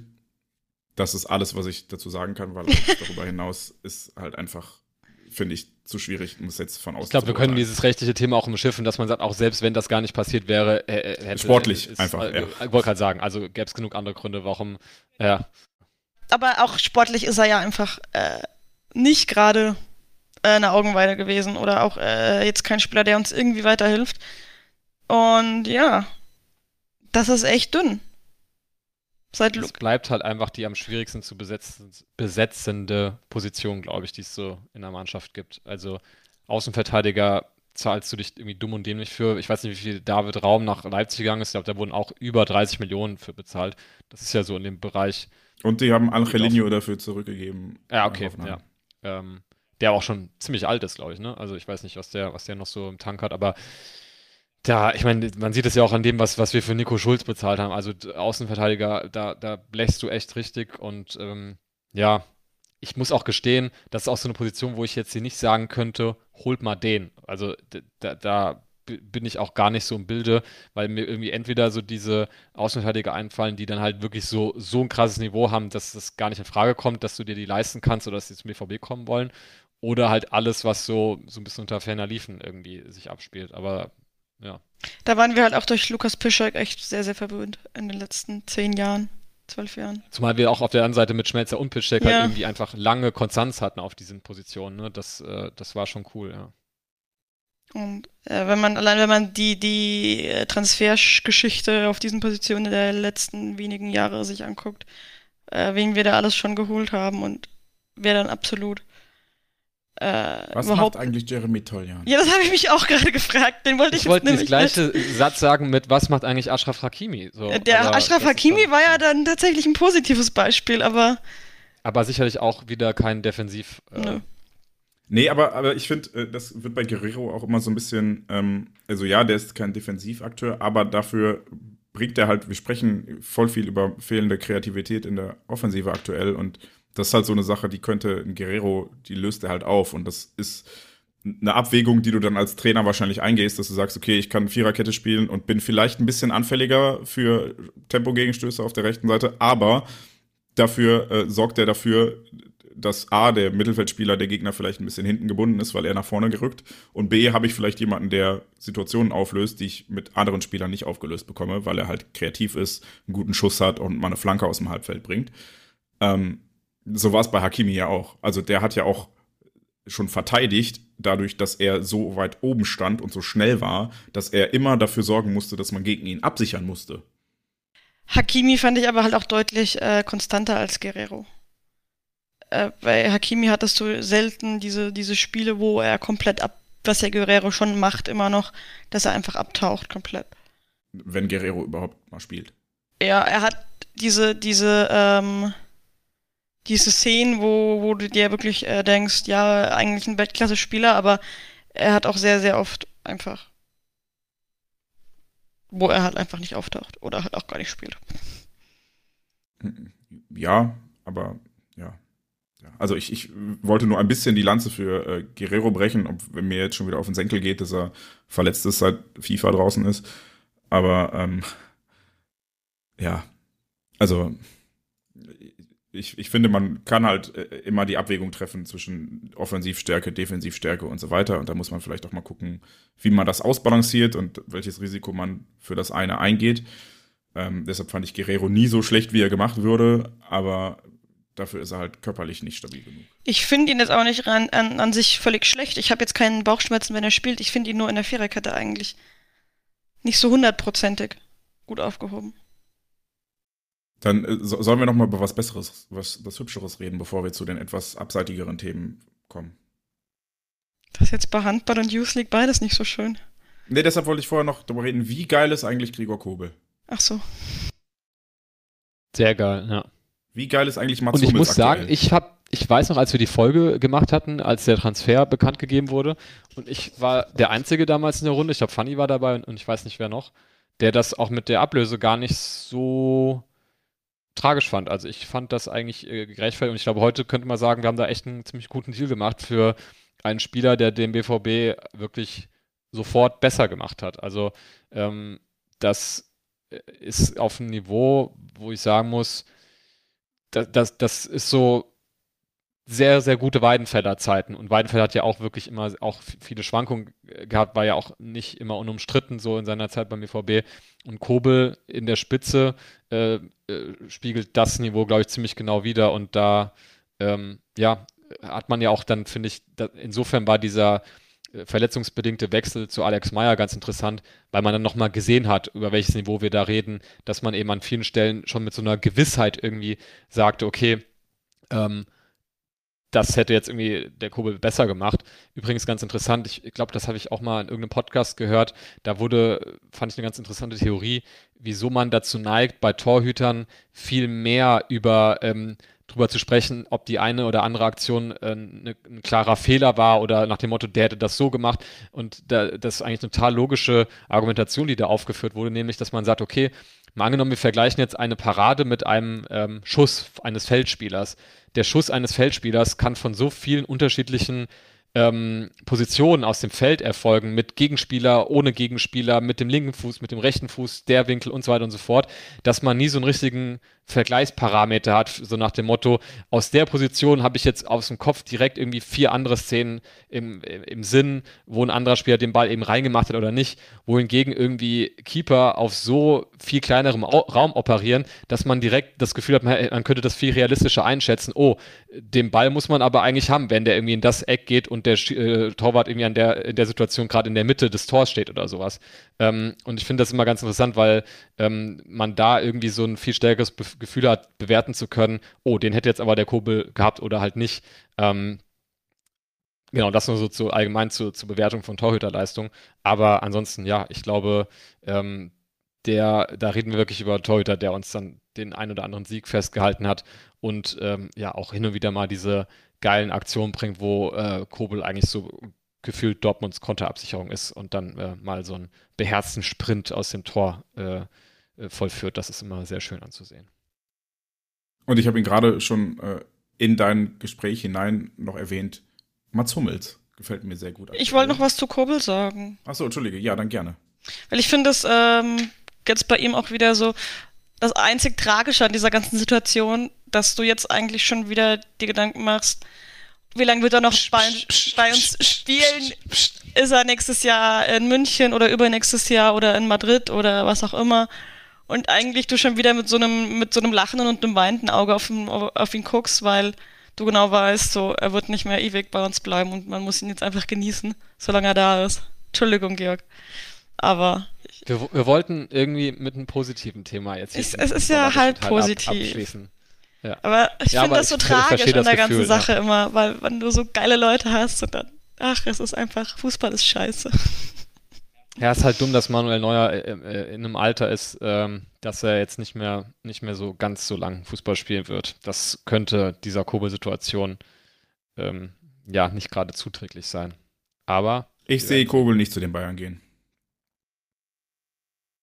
Aber es, weiß ich nicht, vielleicht. Ich glaube, er traucht Kobel auch mehr zu als Bayern tatsächlich. Also den sehe ich wirklich auch bei einem noch besseren. Also das wirklich, dass man sagt, er geht jetzt zu City oder Madrid oder so und gewinnt irgendwie. City hat ja jetzt Ortega. Stimmt. Der übrigens, ich glaube ich, seinen ersten Einsatz hatte gegen den BVB, wenn ich das richtig Stimmt, die haben Ortega. Vorher hatte noch nicht gespielt. Ich habe auch, als ich das Spiel geguckt, also als ich das zum gesehen habe, den Namen das erste Mal, habe ich mir so überlegt, Herr irgendwoher kennst du den doch? Also im Sinne von, der ist irgendwie von oh, hier, aber ich hatte auch vergessen, ich habe das überhaupt da nicht, so. nicht also, eingeordnet, ja. dass der, äh, also das war, fand ich so geil. Ich habe ihn auch die ganze Zeit mit Heuer Fernandes verwechselt. Ah, stark. Weil Ortega Moreno und Heuer Fernandes in meinem Kopf irgendwie so eine Person waren. So geht's mir mit vielen naja. Leuten. Also, Mats Hummels, wo wir noch von was Positivem reden, weil der beendet wahrscheinlich in anderthalb Jahren seine Karriere, aber bis dahin, also macht er schon gut gerade, oder? Ich glaube, er will einfach nochmal, er hat auch gerade, glaube ich, nochmal richtig Bock auf WM glaube, das mag auch eine Rolle spielen. Ja. Aber, also, ähm, ich habe, wie gesagt, tatsächlich heute, äh, nee, gestern Nacht einen Text über Mats Hummels geschrieben, mir dann auch nochmal so ein paar Sachen angeguckt, auch gerade was er so von sich gegeben hat. Und äh, ich habe das mir so ein bisschen auch unter diesem ganzen Aspekt ähm, seiner öffentlichen Auftritte angeschaut. Äh, und wir lachen ja immer so ein bisschen über Hummels Interviews, so ne, dieses, der schlägt da äh, wutentbrannt in die Werbebande rein und Gott, oh Gott, sieht das alles inszeniert aus und so wirkt es ja wirklich manchmal. Ähm, und oft sind ja diese, also wirkt sein, wirken, wirken seine öffentlichen Auftritte irgendwie so durchgeplant, sage ich mal. Aber wenn ich mir das jetzt so rückblickend angucke, ähm, finde ich das eigentlich ganz gut, was er da öffentlich äh, gesagt hat. Und ähm, ich habe ihm das auch abgenommen, dass er dann an einer Stelle mal meinte, ja, ist jetzt nichts, was ich nicht schon mal auch nach innen intern gesagt habe, äh, um mich dann jetzt ohne Not quasi vor die Kameras stelle und dann die Mannschaft anzähle. Und ich finde, sicherlich ist die Beziehung zwischen Mats Hummels und dem BVB im Sinne von mit den BVB-Fans keine einfache, spätestens eben seit diesem Wechsel nach, nach München und dann der Rückkehr und so weiter. Und man hat auch das Gefühl, dass das äh, ja auch eher dann wieder so, so ein PR- Kommunikationsding war, als er dann sagte, ja, und näher zur Familie etc. und er halt einfach bei München spielen wollte, was ja auch okay gewesen wäre, wenn er das so gesagt hätte. Ähm, das sei mal alles so dahingestellt, aber ähm, ich glaube, man tut ihm so gerade, was so diese letzten medialen Auftritte, ähm, wo er ja da auch Kritik an der Mannschaft geübt hat, vielleicht auch ein bisschen Unrecht, weil Gleichzeitig sagen wir ja auch immer, mein Gott, man muss mal endlich mit dieser Wohlfühloase Borussia Dortmund brechen, so ein bisschen. Und vielleicht auch mal, ja, so ein bisschen mehr Stunk irgendwie ein bisschen mehr Wettbewerb in der Mannschaft, ein bisschen mehr Ehrgeiz aus den Leuten rauskitzeln. Und dass er eigentlich ins, in das, die gleiche, ähm, das gleiche Horn, in das auch Edin Terzic bläst, wenn er sagt, ja, äh, da fehlt mir doch so ein bisschen die intrinsische Motivation und so weiter und so fort. Und ähm, Mats Hummels muss man ihm jetzt wirklich mal lassen, was so diese diesen Herbst, sage ich mal, angeht und diese auch im Grunde eigentlich die ganze Hinrunde, der hat eigentlich öffentlich nur das gesagt, was er selbst dann auch überwiegend relativ konstant auf den Platz gebracht hat. Und ähm, insofern kann ich da erstmal nichts Schlechtes dran sehen, dass er da auch mal die Teamkollegen so ein bisschen anzählt. Und ähm, er ist ja sicherlich, auch wenn wir das also dieses Thema Kapitän, Führungsspieler etc. kann man immer so aus zwei Aspekten sehen. Einmal der Aspekt Identifikationsfigur als Brusse in dem Sinne. Natürlich ähm, halte ich da von einem Marco Reus mehr als von einem äh, äh, Mats Hummels oder ich halte auch von Jude Bellingham, was das angeht, mehr als von Mats Hummels. Ähm, aber ich glaube, man lässt da ziemlich außer Acht, ähm, was für ein Gewicht so ein Typ dann doch bei einem Kader hat, wenn dann plötzlich so ein Adeyemi da steht, der zum Beispiel diese Kritik, die Mats Hummels irgendwie geäußert hat, ja auch ähm, so angenommen, hat gesagt, ey, das ist Mats Hummels, der Typ hat irgendwie alles erlebt, der ist Weltmeister geworden, der ist Meister geworden, der ist Pokalsieger geworden, der, der darf sowas schon sagen. Und ich glaube, wir müssen da manchmal trennen zwischen das, was wir so als Borussen irgendwie sehen und wie wir uns diese Person irgendwie wünschen, wie sie sich in der Karriere vielleicht auch verhalten hätten und das, was so ein Typ dann immer noch in so einer Kabine für einen Stellenwert hat. Von daher bin ich gerade mit der Person Mats Hummels im Rein, aber Larissa schart schon mit den Hufen, glaube ich, um mir vielleicht zu widersprechen.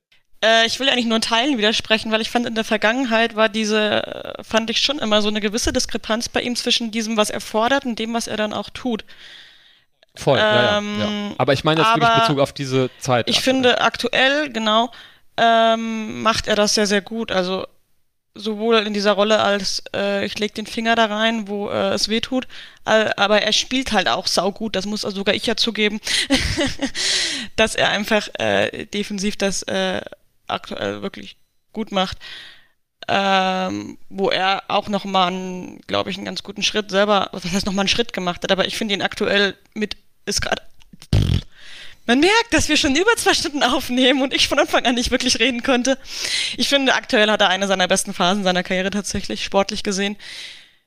Ich finde es halt immer noch anstrengend, wie er sich ähm, gerne mal inszeniert, aber zurzeit muss man ihm halt wirklich zugute halten, dass er das dann auch durch Leistung bestätigt. Und wie du auch schon sagst, er ist halt auch ein Spieler, dem ähm, auch so ein äh, Adimi oder auch so ein Mokoko halt auch ein gewisses Maß an Respekt entgegenbringen. Das war ja wohl bei Schmelzer immer mal so ein bisschen das Problem, dass wenn der was gesagt hat, so ein kleiner Scheißer ähm, wie Dembele oder so, ich dann einfach gedacht hat, was willst du denn von mir? Ähm, ich laufe im Training dreimal um dich in, im Kreis und äh, lach noch dabei. Und ich glaube, das ist bei Hummels ein bisschen was anderes, weil er einfach nochmal von Haus aus, also oh, ich, ohne jetzt Marcel Schmelzer zu nahe treten zu wollen, ich liebe Marcel Schmelzer, aber äh, aus rein sportlicher Sicht hat Hummels einfach dann doch nochmal ein anderes Standing als ein Schmille. Beispiel.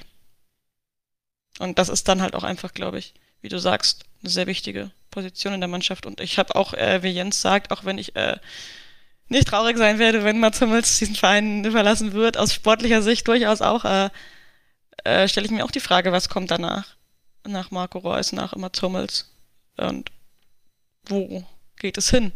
Können die, werden die, die Leute, die ähm, jetzt vielleicht schon, so Schlotterberg, vielleicht auch Mokoko oder so, wobei Mokoko ja wahrscheinlich, wenn er sportlich das zeigen wird, irgendwann, was er angedeutet hat in der Jugend, auch nicht ewig bei uns bleiben wird. Aber können die Leute das dann abfangen und übernehmen, so wie wir uns das vorstellen? Und vielleicht noch ein Aspekt dazu, weil das, da reden wir natürlich auch über Altersfragen, weil Mats Hummels nun mal einfach 33 ist und wie Jens sagte, sicherlich nicht äh, ewig weiterspielen wird. Ähm, das zwar ist eigentlich jedes Wort ähm, über Nationalmannschaft und WM und so eins zu viel, weil wir das einfach äh, boykottieren sollten in jeglicher Hinsicht, auch was die Berichterstattung und so angeht. Allerdings ähm, finde ich das insofern ganz interessant, sich das mal aus BVB-Sicht anzugucken, dass äh, wohl auch, was man so hört, bei dieser Frage der Nominierung in der Nationalmannschaft ja die Situation entstehen könnte, dass tatsächlich Nico Schlotterbeck und Niklas Süle zur WM mitfahren und Mats Hummels nicht, obwohl Mats Hummels ja aktuell eigentlich der ist, der da die konstantesten Leistungen in der Verteidigung abruft.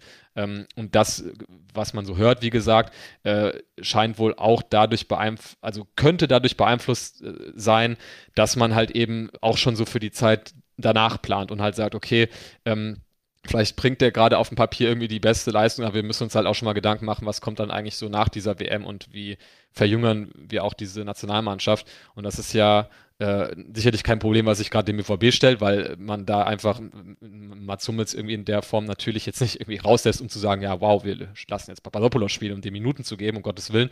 Ähm, aber ja, auch so ein Aspekt, ähm, wie sich so die BVB-Verteidigung verändern wird. Und ich glaube, da hat man halt auch mit Schlotterbeck, glaube ich, ähm, ja, so irgendwie den, so einen natürlichen Nachfolger, der auch, glaube ich, so ein Leader-Typ sein kann. Ähm, aber ja, Mats Hummels in der aktuellen Situation oder aktuellen Form, ähm, das ist schon, das ist schon echt cool. Was äh, leider gar nicht cool ist, oh Gott, wir haben sehr viele nicht coole Sachen gesprochen heute, ähm, ja. sind noch ein paar Themen, die nicht so ganz mit den Profis äh, teilweise auch nicht ganz mit dem Platz zu tun haben. Und zwar gab es ähm, beim bei den beiden Youth League-Spielen unserer U19 in Sevilla bzw. gegen Sevilla jeweils Vorkommnisse, dass ähm, der BVB-Spieler Kamara rassistisch beleidigt wurde. Das äh, im Hinspiel schon dazu geführt hat, dass der BVB sich beim Schiedsrichter beklagt hat, das Spielfeld aber nicht verlassen hat. Daraufhin dann ähm, sehr laut und sehr öffentlichkeitswirksam gesagt hat, hey, wenn das nochmal vorkommt, werden wir geschlossen vom Platz gehen. Beim Rückspiel in Dortmund wollte dann Ballspielverein mit einem Antirassismus-Banner äh, beim Spiel auftreten. Das wurde von der UEFA oder vom BVB, ich weiß nicht genau, wer es an der Stelle war, vielleicht kann Georg oder Larissa mich da das ergänzen, ähm, der Zutritt verwehrt. Außerdem gab es äh, darüber hinaus erneut rassistische Beleidigungen gegen den Spieler und ähm, der BVB ist dann trotz der Ankündigung nach dem Hinspiel, dass man das beim nächsten Mal damit unterbinden würde, dass man das Spielfeld verlässt, äh, erneut auf dem Platz ge äh, geblieben, nachdem man allerdings, und auch das war eine Folge des Hinspiels, ähm, den Schiedsrichter informiert hat, der vor dem Spiel darüber informiert wurde, dass das im Hinspiel so passiert wurde, dann allerdings keine Maßnahmen ergriffen hat, als man ihn während des Spiels davon in Kenntnis setzte. Ähm, ja, Wenn noch sogar, hat er dann sogar diskutiert, ich weiß nicht, ob mit Kamara oder mit dem Trainer, wie ein Affe wirklich klingt. Und dass, dass er keine Affenlaute. So? Wer jetzt der Schiedsrichter? Der, Schieds der, der vierte Offizielle. Ah, okay. Also der Teil des Schiedsrichtergespanns, oh, wow. dass äh, dafür sensibilisiert wurde, die haben. Weil das kann ja keine Affenlaute gewesen sein, weil Affen klingen ja anders. So nach dem Motto. Das mit dem Banner war übrigens im Rückspiel. Genau, in Dortmund dann. Ich glaube auch, was dieses Thema angeht, äh, kann man auf einen sehr guten Artikel verweisen. Ich glaube, wir werden auch gleich noch auf den gleichen Autor zu sprechen kommen in einem anderen unschönen Thema, nämlich äh, der gute Malte ähm, hat nämlich ähm, darüber was äh, geschrieben äh, unter dem Titel Leere Worte statt Taten beim BVB äh, und diesen erneuten Rassismusfall da thematisiert.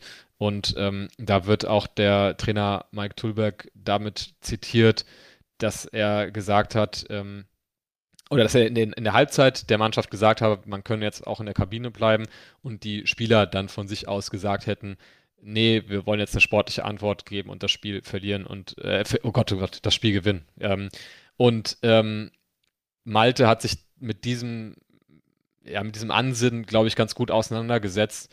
Ähm, das ist zwar halt irgendwie auch äh, lobenswert, dass äh, die Spieler da schon irgendwie erkannt haben, dass das äh, super problematisch irgendwie alles ist, aber sich dann eben dazu entschieden haben. Aber äh, Malte hat, glaube ich, da ganz gut ausgeführt, und das ist ein Satz, den ich mal so zitieren würde, ähm, auf Rassismus gibt es keine sportliche Antwort. Ähm, und ich glaube, das ist das, was da bei mir auch am Ende übrig bleibt, dass man sagt, okay, selbst wenn wir die dann irgendwie 5-0 weghauen, ähm, ändert das nichts daran, was da den Betroffenen widerfahren ist. Und ähm, ja, das ist äh, so irgendwie ein bisschen ähnliche Argumentation wie, äh, ja, wir spielen WM in Katar und äh, wenn wir da den Sport haben, dann können wir irgendwie auf irgendwelche Missstände aufmerksam machen und so weiter und so fort. Ähm, das ist einmal die eine Sache und die andere Sache ist, also wir reden ja wirklich über minderjährige, also über Kinder irgendwie im weitesten Sinne, die da äh, auf dem Platz stehen. Und ähm, wie gesagt, zwar ist das schön und gut, wenn die dann ähm, da auch irgendwie so eine Reaktion in irgendeiner Weise zeigen wollen und dann denken die sich, okay, was, was können wir jetzt anderes machen, außer halt eben Fußball zu spielen. Verstehe ich irgendwie alles. Aber auch da tue ich mir schwer, ähm, dass man diese Entscheidung dann in die Hände von total emotionalisierten äh, Mitspielern legt, anstatt da irgendwie klare eine klare Linie irgendwie zu haben, nach der man verfährt. Oder idealerweise müsste es natürlich auch einfach eine klare Vorgehensweise von den Verbänden in solchen Situationen geben, dass solche Sachen gar nicht von Spielern entschieden werden müssen. Das ist irgendwie dasselbe auch wie mit, mit Kopfverletzungen. So, ja, da frage ich den Spieler dann auch, ja, okay, kannst du, ja, okay, passt, ich sehe irgendwie fünf Finger, okay, ich gehe wieder auf den Platz drauf. Ähm, auch da muss es irgendwie unabhängige Instanzen geben, die dann sofort eingreifen und dem ganzen Treiben dann ein Ende setzen und das dann entsprechend im Nachhinein äh, sanktionieren. Und deswegen, ähm, ja, ist das alles, finde ich, äh, wieder sehr unglücklich gelaufen und äh, ja, vor allem unter die, vor dem Hintergrund, dass ähm, da nach dem ersten Vorfall entsprechende Ankündigungen gemacht wurden, sah das dann jetzt dadurch auch nicht wirklich besser aus, finde ich, aus BVB-Sicht. Äh, vollste Zustimmung von meiner Seite auch. Und ich fand, was halt auch noch dazu kam, ist, dass ja dann Kamera auch ausgewechselt wurde zur Pause. Also man hat schon gesehen, dass man diesen Spieler schützen muss, was ich aber im Zusammenhang mit dieser Antwort, wir wollen die sportliche Antwort geben, finde ich das so ein bisschen kritisch dann wieder, weil man dem Betroffenen selber dann so in diese Passivität treibt und ihm aber selber eigentlich nicht die Chance gibt zu antworten. Und aber andererseits kannst du halt zu dem Zeitpunkt, wo du sagst, wir spielen weiter und geben sportlich äh, die Antwort eigentlich auch nicht mehr wirklich richtig reagieren. Sportlich Antwort, was ist denn, wenn du verlierst? Ja, eben. Was hast du denn da also das ist Antwort ab, gegeben? das, ne? das also. meine ich damit, so dass das Kind war eigentlich dann in den Brunnen gefallen ab dem Moment, wo man sagt, wir machen das sportlich, weil die einzige sportliche Antwort, die du da geben kannst, ist einer in die Fresse. Aber ähm, und das, da war ich auch sehr enttäuscht von Tolberg, dass, ähm, dass, sie dann nicht bei ihr, dass er dann nicht bei seiner Ankündigung geblieben ist und dass er das dann so auf diese, diese Verantwortung ja auch so ein Stück weit auf seine Mannschaft abwälzt oder auch alle Beteiligten die Verantwortung auf diese sehr junge Mannschaft abwälzen, wo ich dann auch die Verantwortlichen eigentlich in der Verantwortung sehe, wow, ähm, sich auch mal schützen vor die Spieler zu stellen, die ja in dem Fall auch einfach Minderjährige sind, die Kinder sind, die das einfach noch nicht so beurteilen können oder auch einfach ähm, denen halt einfach noch so eine gewisse Sicht fehlt, wo man sich ja dann als Trainer auch einfach mal sagen muss, so, wir machen das jetzt. Einfach um alle zu schützen und um auch ein gewisses Zeichen zu setzen und ja. Ja, wie ihr beide sagt, dieses sportliche Antwort geben ist halt in dem Zusammenhang so falsch. Ich hatte auf Twitter dann tatsächlich noch die Diskussion, ähm, die wieder so typisch technokratisch white cis male war. Ähm, Im Sinne von, ja, aber guck mal, wenn man dann jedes Mal vom Platz geht, wenn jemand rassistisch beleidigt wird, dann öffnet man dem doch Tür und Tor. Weil stell dir mal vor, es war tatsächlich das Beispiel, Real Madrid gelesen. liegt Mhm. im Champions League-Finale ähm, hinten und dann behauptet Benzema, er wäre rassistisch beleidigt worden und deshalb provoziert Madrid damit einen Spielabbruch. Ich denke, Leute, wollt mich verarschen? Also ernsthaft, wir, Das seine größte Sorge ist. Ja. wir diskutieren hier darüber, dass ein Minderjähriger rassistisch beleidigt wird und deine größte Sorge ist, man könnte das ja ähm, in, in einem anderen Fall, wenn man das immer so, äh, äh, wow, ey, Das ist halt wieder so dieses typische ein reales und sehr, sehr großes Problem mit so irgendwelchen herbeigezogenen, ausgedachten ähm, ähm, Szenarien äh, zu recht oder zu diskutieren. So, das ist ja genau das gleiche bei irgendwelchen Gender-Diskussionen, so, wo du dann kommst mit, ja, aber wenn äh, jetzt eine Frau sich als Mann fühlen darf, dann kann es ja auch sein, dass der und der dann äh, damit den Frauen 100 Meter Sprint gewinnt, obwohl er eigentlich ein Mann ist.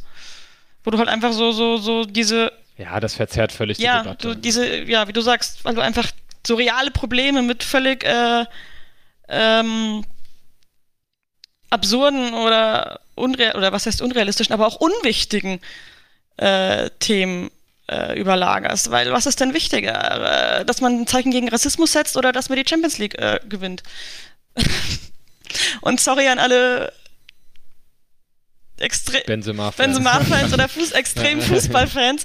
Aber äh, ich finde, es ist wichtiger, da äh, Kante zu zeigen gegen Rassismus, als jetzt irgendein sportlicher Erfolg. Das ist in meinen Zumal Augen einfach das, so. Das mit dem Champions League-Finale ja auch nur ein konstruiertes Beispiel war. Sag ich Das ist ja. nicht mal Realität gewesen. Ja, ne? das also, aus, ja. also das bei der Frage, was ist wichtiger in dem Fall, in der Realität wäre es wichtiger gewesen, dieses Zeichen Ja. zu setzen, um auch dafür zu sorgen, dass so ein Verhalten zukünftig nicht wieder vorkommt.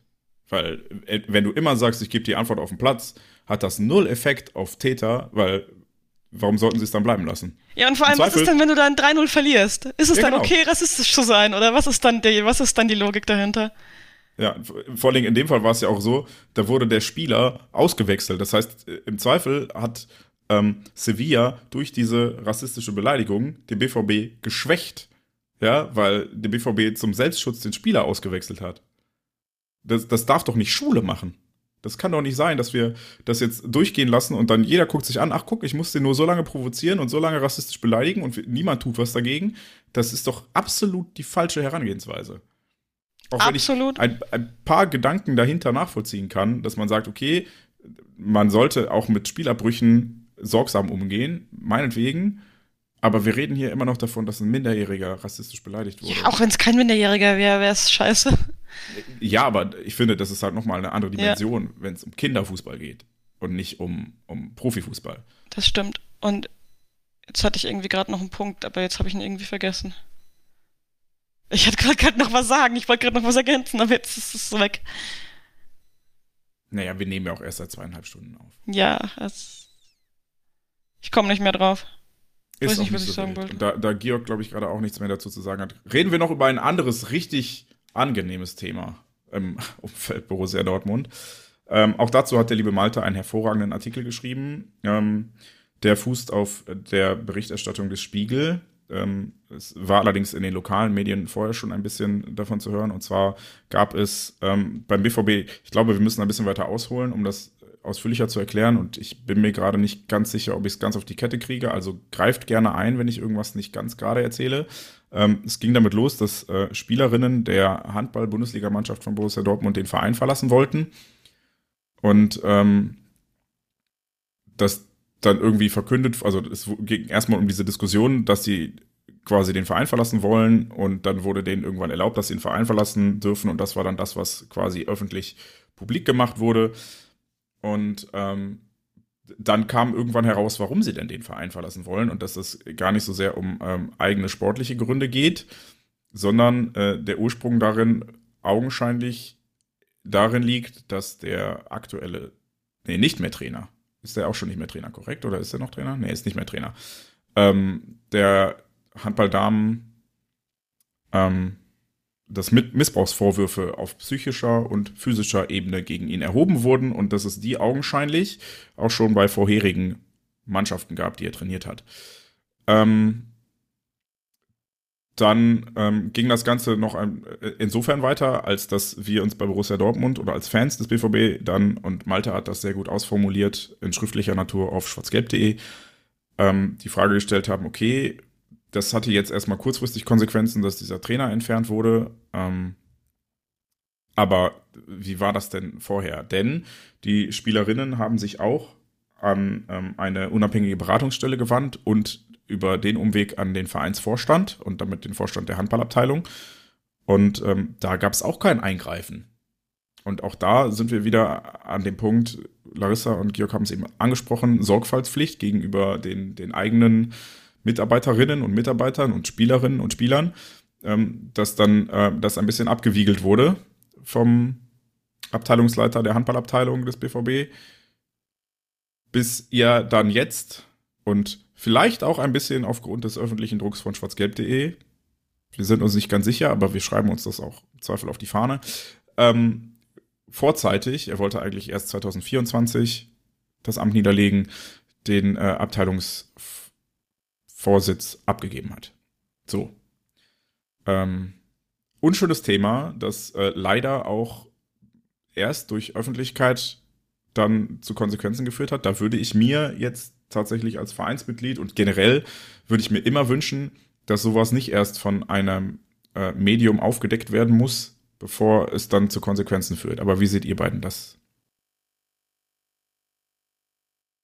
Äh, willst du anfangen, Larissa, oder?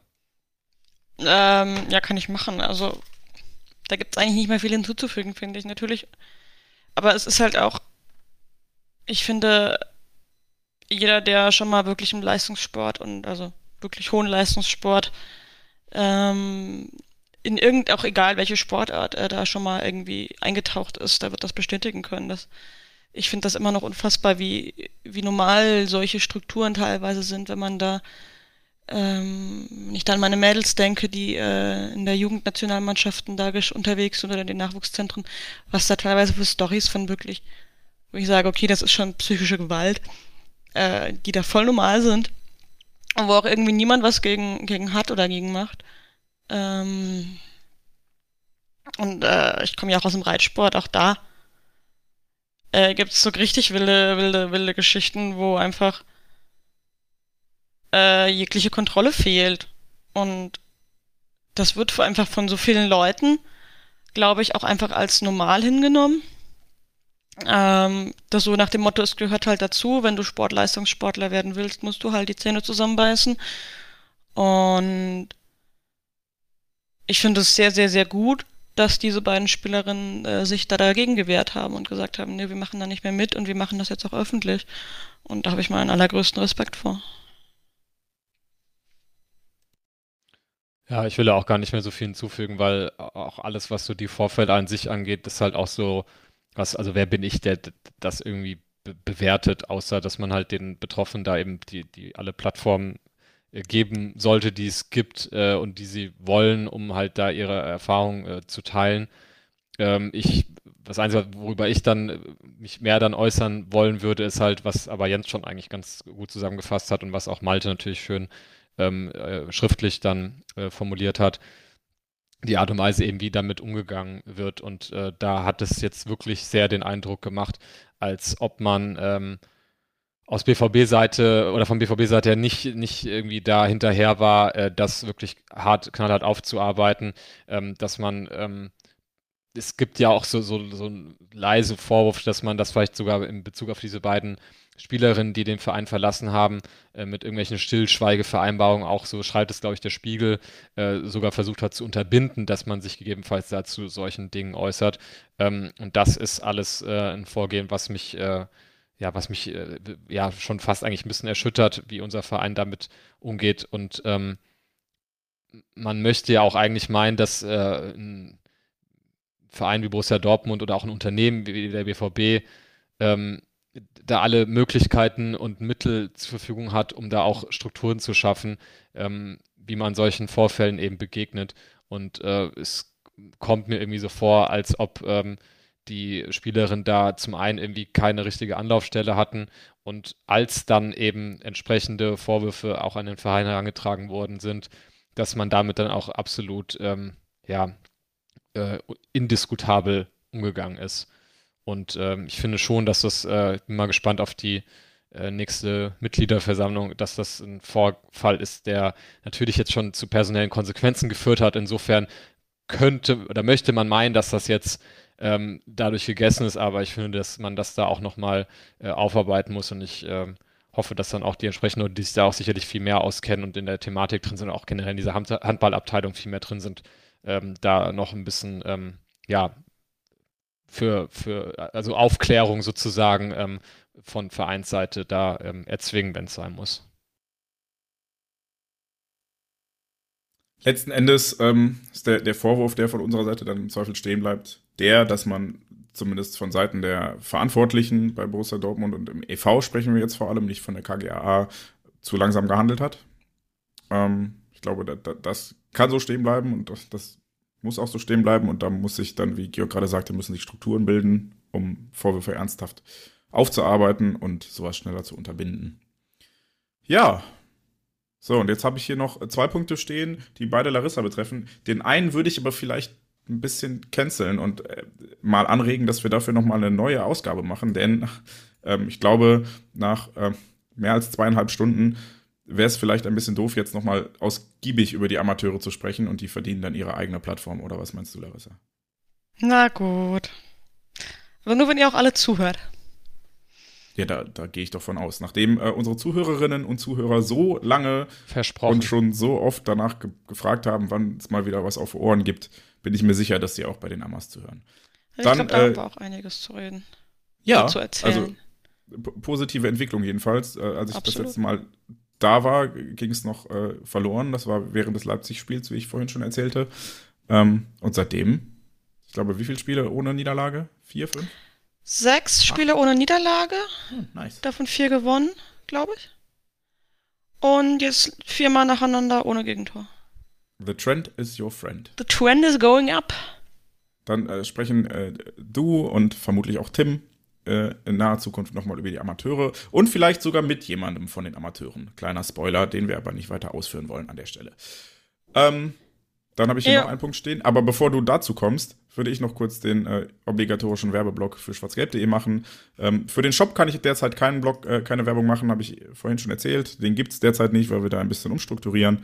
Ähm, ihr könnt uns aber trotzdem weiterhin unterstützen, indem ihr bei Steady einen äh, kleinen Obolus pro Monat an uns entrichtet. Wenn ihr möchtet. Das ist vollkommen freiwillig. Ihr könnt all unsere Inhalte natürlich auch ohne genießen.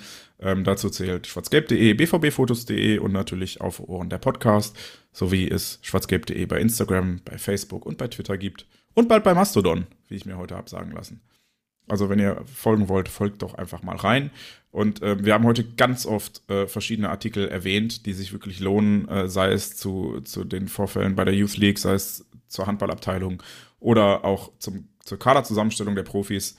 Schwarzgelb.de ist wirklich eure Anlaufstelle, wenn es um guten, fangetrübten und fanseitig ähm, produzierten Content zu Borussia Dortmund geht. So, und wenn es um weiteren Content zu Borussia Dortmund geht, hat Larissa noch was für euch. Ganz genau. Äh, das ist tatsächlich jetzt ein bisschen Werbung für den BVB, wobei wir auch als schwarzgelb.de äh, als Institution ähm, nicht ganz unbeteiligt waren da an der ganzen Planung.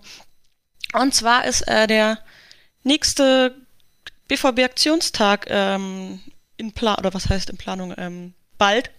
Und zwar am 19.11., also schon in ein bisschen mehr als zwei Wochen. Äh, steht unter dem Motto Schwarz, Bunt, Gelb ähm, für mehr Vielfalt im Fußball und gegen LSBTIQ-Feindlichkeit.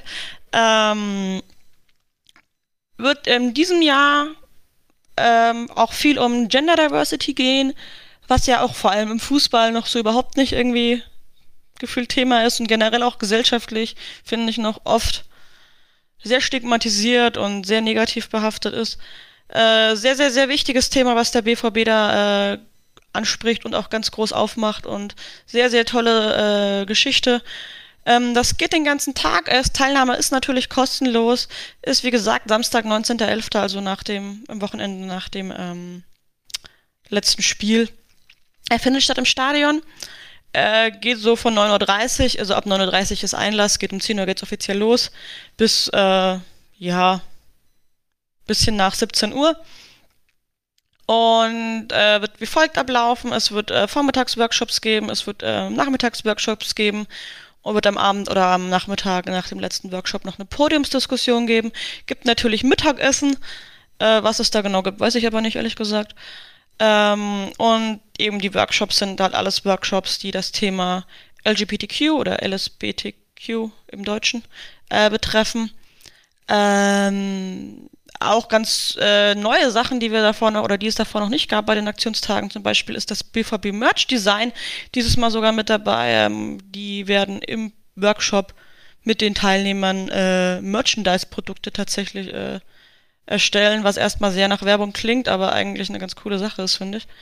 Ähm, dann einfach so Grundlagen, was ist überhaupt geschlechtliche Vielfalt, kann man mit schlau halten den ab. Äh, von den Kofas gibt's einen Podcast zur äh, Podcast, einen Workshop äh, zum Thema Vielfalt im Stadion, ähm, wo dann auch so Einblicke in die Forschung gezeigt werden.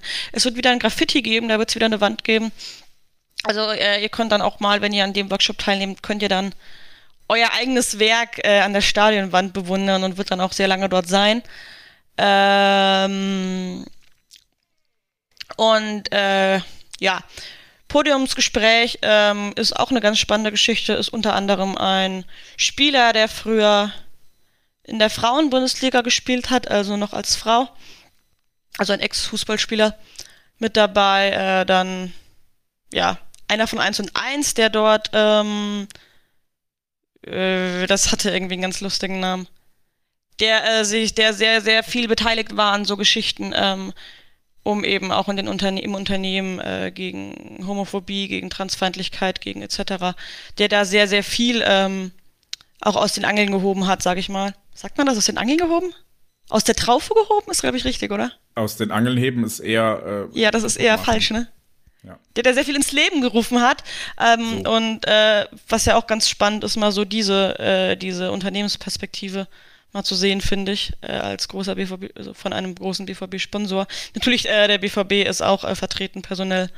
Äh, ja, ich kann das jetzt alles noch weiter vorlesen, aber ihr könnt es auch einfach angucken.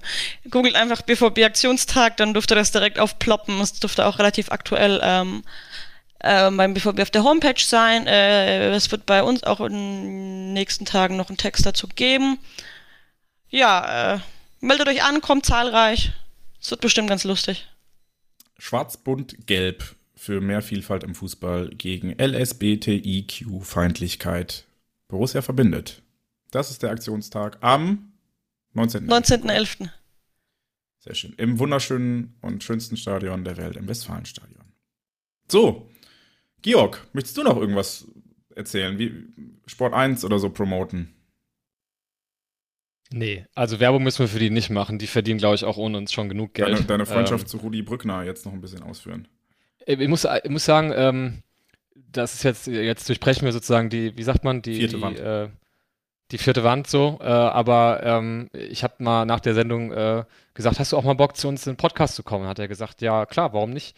Und ich glaube, das war wirklich lustig, äh, weil wenn man mit so jemandem spricht, der hat irgendwie, glaube ich, mal einige Jahre in Dortmund das äh, WDR-Studio äh, geleitet irgendwie. Ähm, also, oder war halt hier in Dortmund ansässig und ist auch, ähm, hat er mir mehrfach äh, versichert, BVB-Fan und äh, hat mir dann äh, von irgendwelchen Geschichten aus der Roten Erde und so erzählt. Also so, der kommt halt wirklich so aus einer anderen Fußballwelt irgendwie so. Und äh, ich glaube, wenn wir, ich muss ihn mal äh, anhauen, äh, ob er Bock hat, äh, dann wirklich mal vorbeizukommen für einen Podcast oder halt in digitaler Hinsicht vorbeizukommen. Ich glaube, das ist so ein Typ, dem wirfst du so ein paar Stichworte hin, dann lässt du ihn einfach mal erzählen. So, das ist so, das wird, glaube ich, eine sehr, sehr wilde Zusammensetzung von irgendwelchen Anekdoten. Er hat mir irgendwas von Lars Ricken an der Tankstelle erzählt. Also das war halt so wirklich so, so richtig kreuz und quer, aber das ist ja auch irgendwie ganz geil. Also äh, man kann das sicherlich schon äh, auch viele Formate, die so aus dieser Ecke kommen, äh, sowas wie Doppelpass und sowas, er, glaube ich, so auch so ja, gefühlt mit erfunden hat tatsächlich. Er hat auch gemeint, er wäre Erfinder vom, vom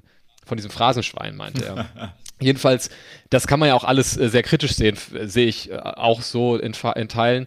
Aber ähm, irgendwie hat das auch was, mal so Leuten, äh, die wirklich mit einem anderen Fußball groß geworden sind und äh, die den Fußball, über den wir tatsächlich oft immer so reden, so wie wir uns das wünschen und ehrlich und nah an den Leuten und so weiter, den haben wir ja alle gar nicht mehr erlebt. So, ne? Klar, natürlich äh, kann, kann so ein Jens äh, auch mal erzählen von Trainingslagern, wo man auch mal mit der Mannschaft noch äh, Kontakt hat oder mal mit denen man ja, Kneipenabend verbracht hat oder sowas. Spieler. Genau, aber ähm, da, da geht es ja noch weiter zurück und das ist tatsächlich echt ganz lustig. Von daher, ähm, ich weiß nicht, ob wir es dann auch wirklich alles organisiert kriegen. Wir haben ja gelegentlich schon mal Schwierigkeiten, unsere eigenen Was? Folgen ja. auf die Kette zu kriegen. Was? Aber ähm, das wäre cool. Vielleicht, vielleicht kriegen wir den mal hier, hier vor, vors Mikrofon. Das, das äh, können wir gerne mal in Angriff nehmen. Ja, nee, sonst habe ich nichts mehr zu sagen und äh, ich glaube, die drei Stunden knacken wir heute nicht mehr, aber ist auch nicht schlimm. Meinst du, sollen wir nicht noch eine. Viertelstunde reden, nur um des Redens willen?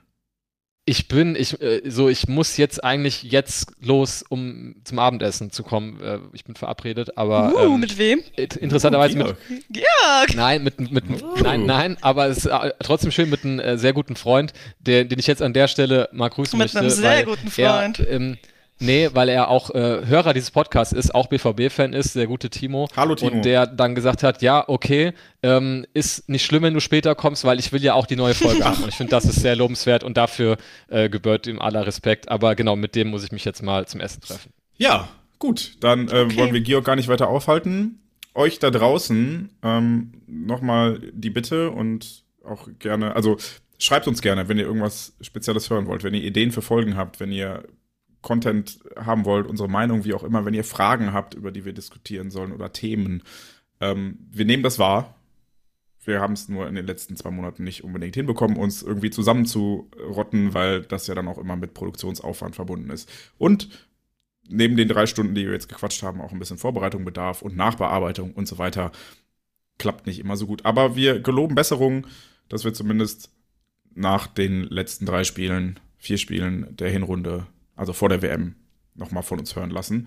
Und äh, ja, freuen uns auf euer Feedback, über euer Feedback und äh, schreibt uns gerne, was ihr wollt, außer öfter veröffentlichen. Den Kritikbund haben wir uns angenommen.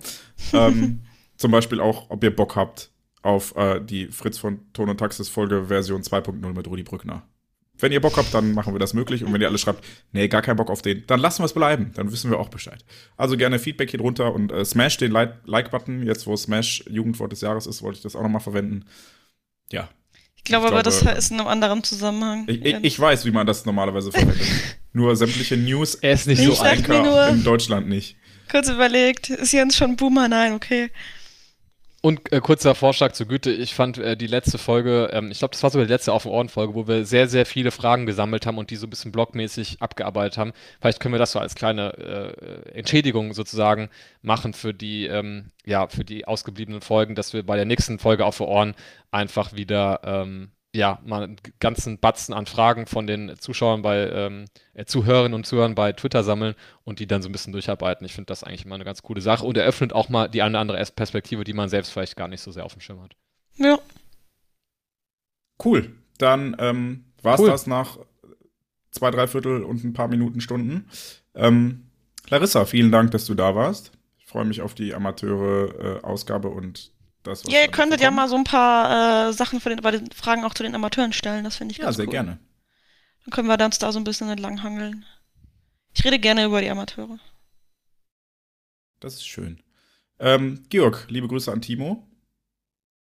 Richtig aus. Ich fand es schön, dass Larissa eben gar nicht äh, geantwortet hat, sondern einfach nur so in die Kamera gewunken hat, als du, als du sich bei ihr, als du dich bei ihr bedankt hast, ja. Aber auch, äh, ja, danke für, für, für eure Zeit heute. Es hat Spaß gemacht. Ja, mir auch und äh, wir sollten das öfter tun. Euch da draußen, vielen Dank fürs Zuhören. Ihr kennt die äh, Mittel und Wege, wie ihr uns erreicht. Und wir freuen uns von euch zu hören und zu lesen und das nächste Mal für euch da zu sein. Bis dahin, alles Gute für den BVB und her BVB.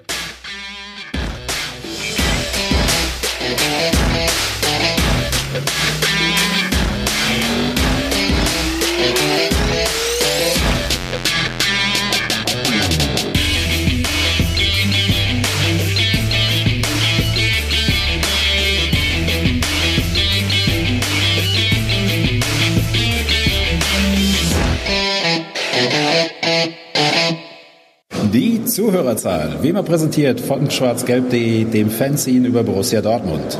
Auf Ohren bedankt sich bei 19.009 Zuhörern ausverkauft.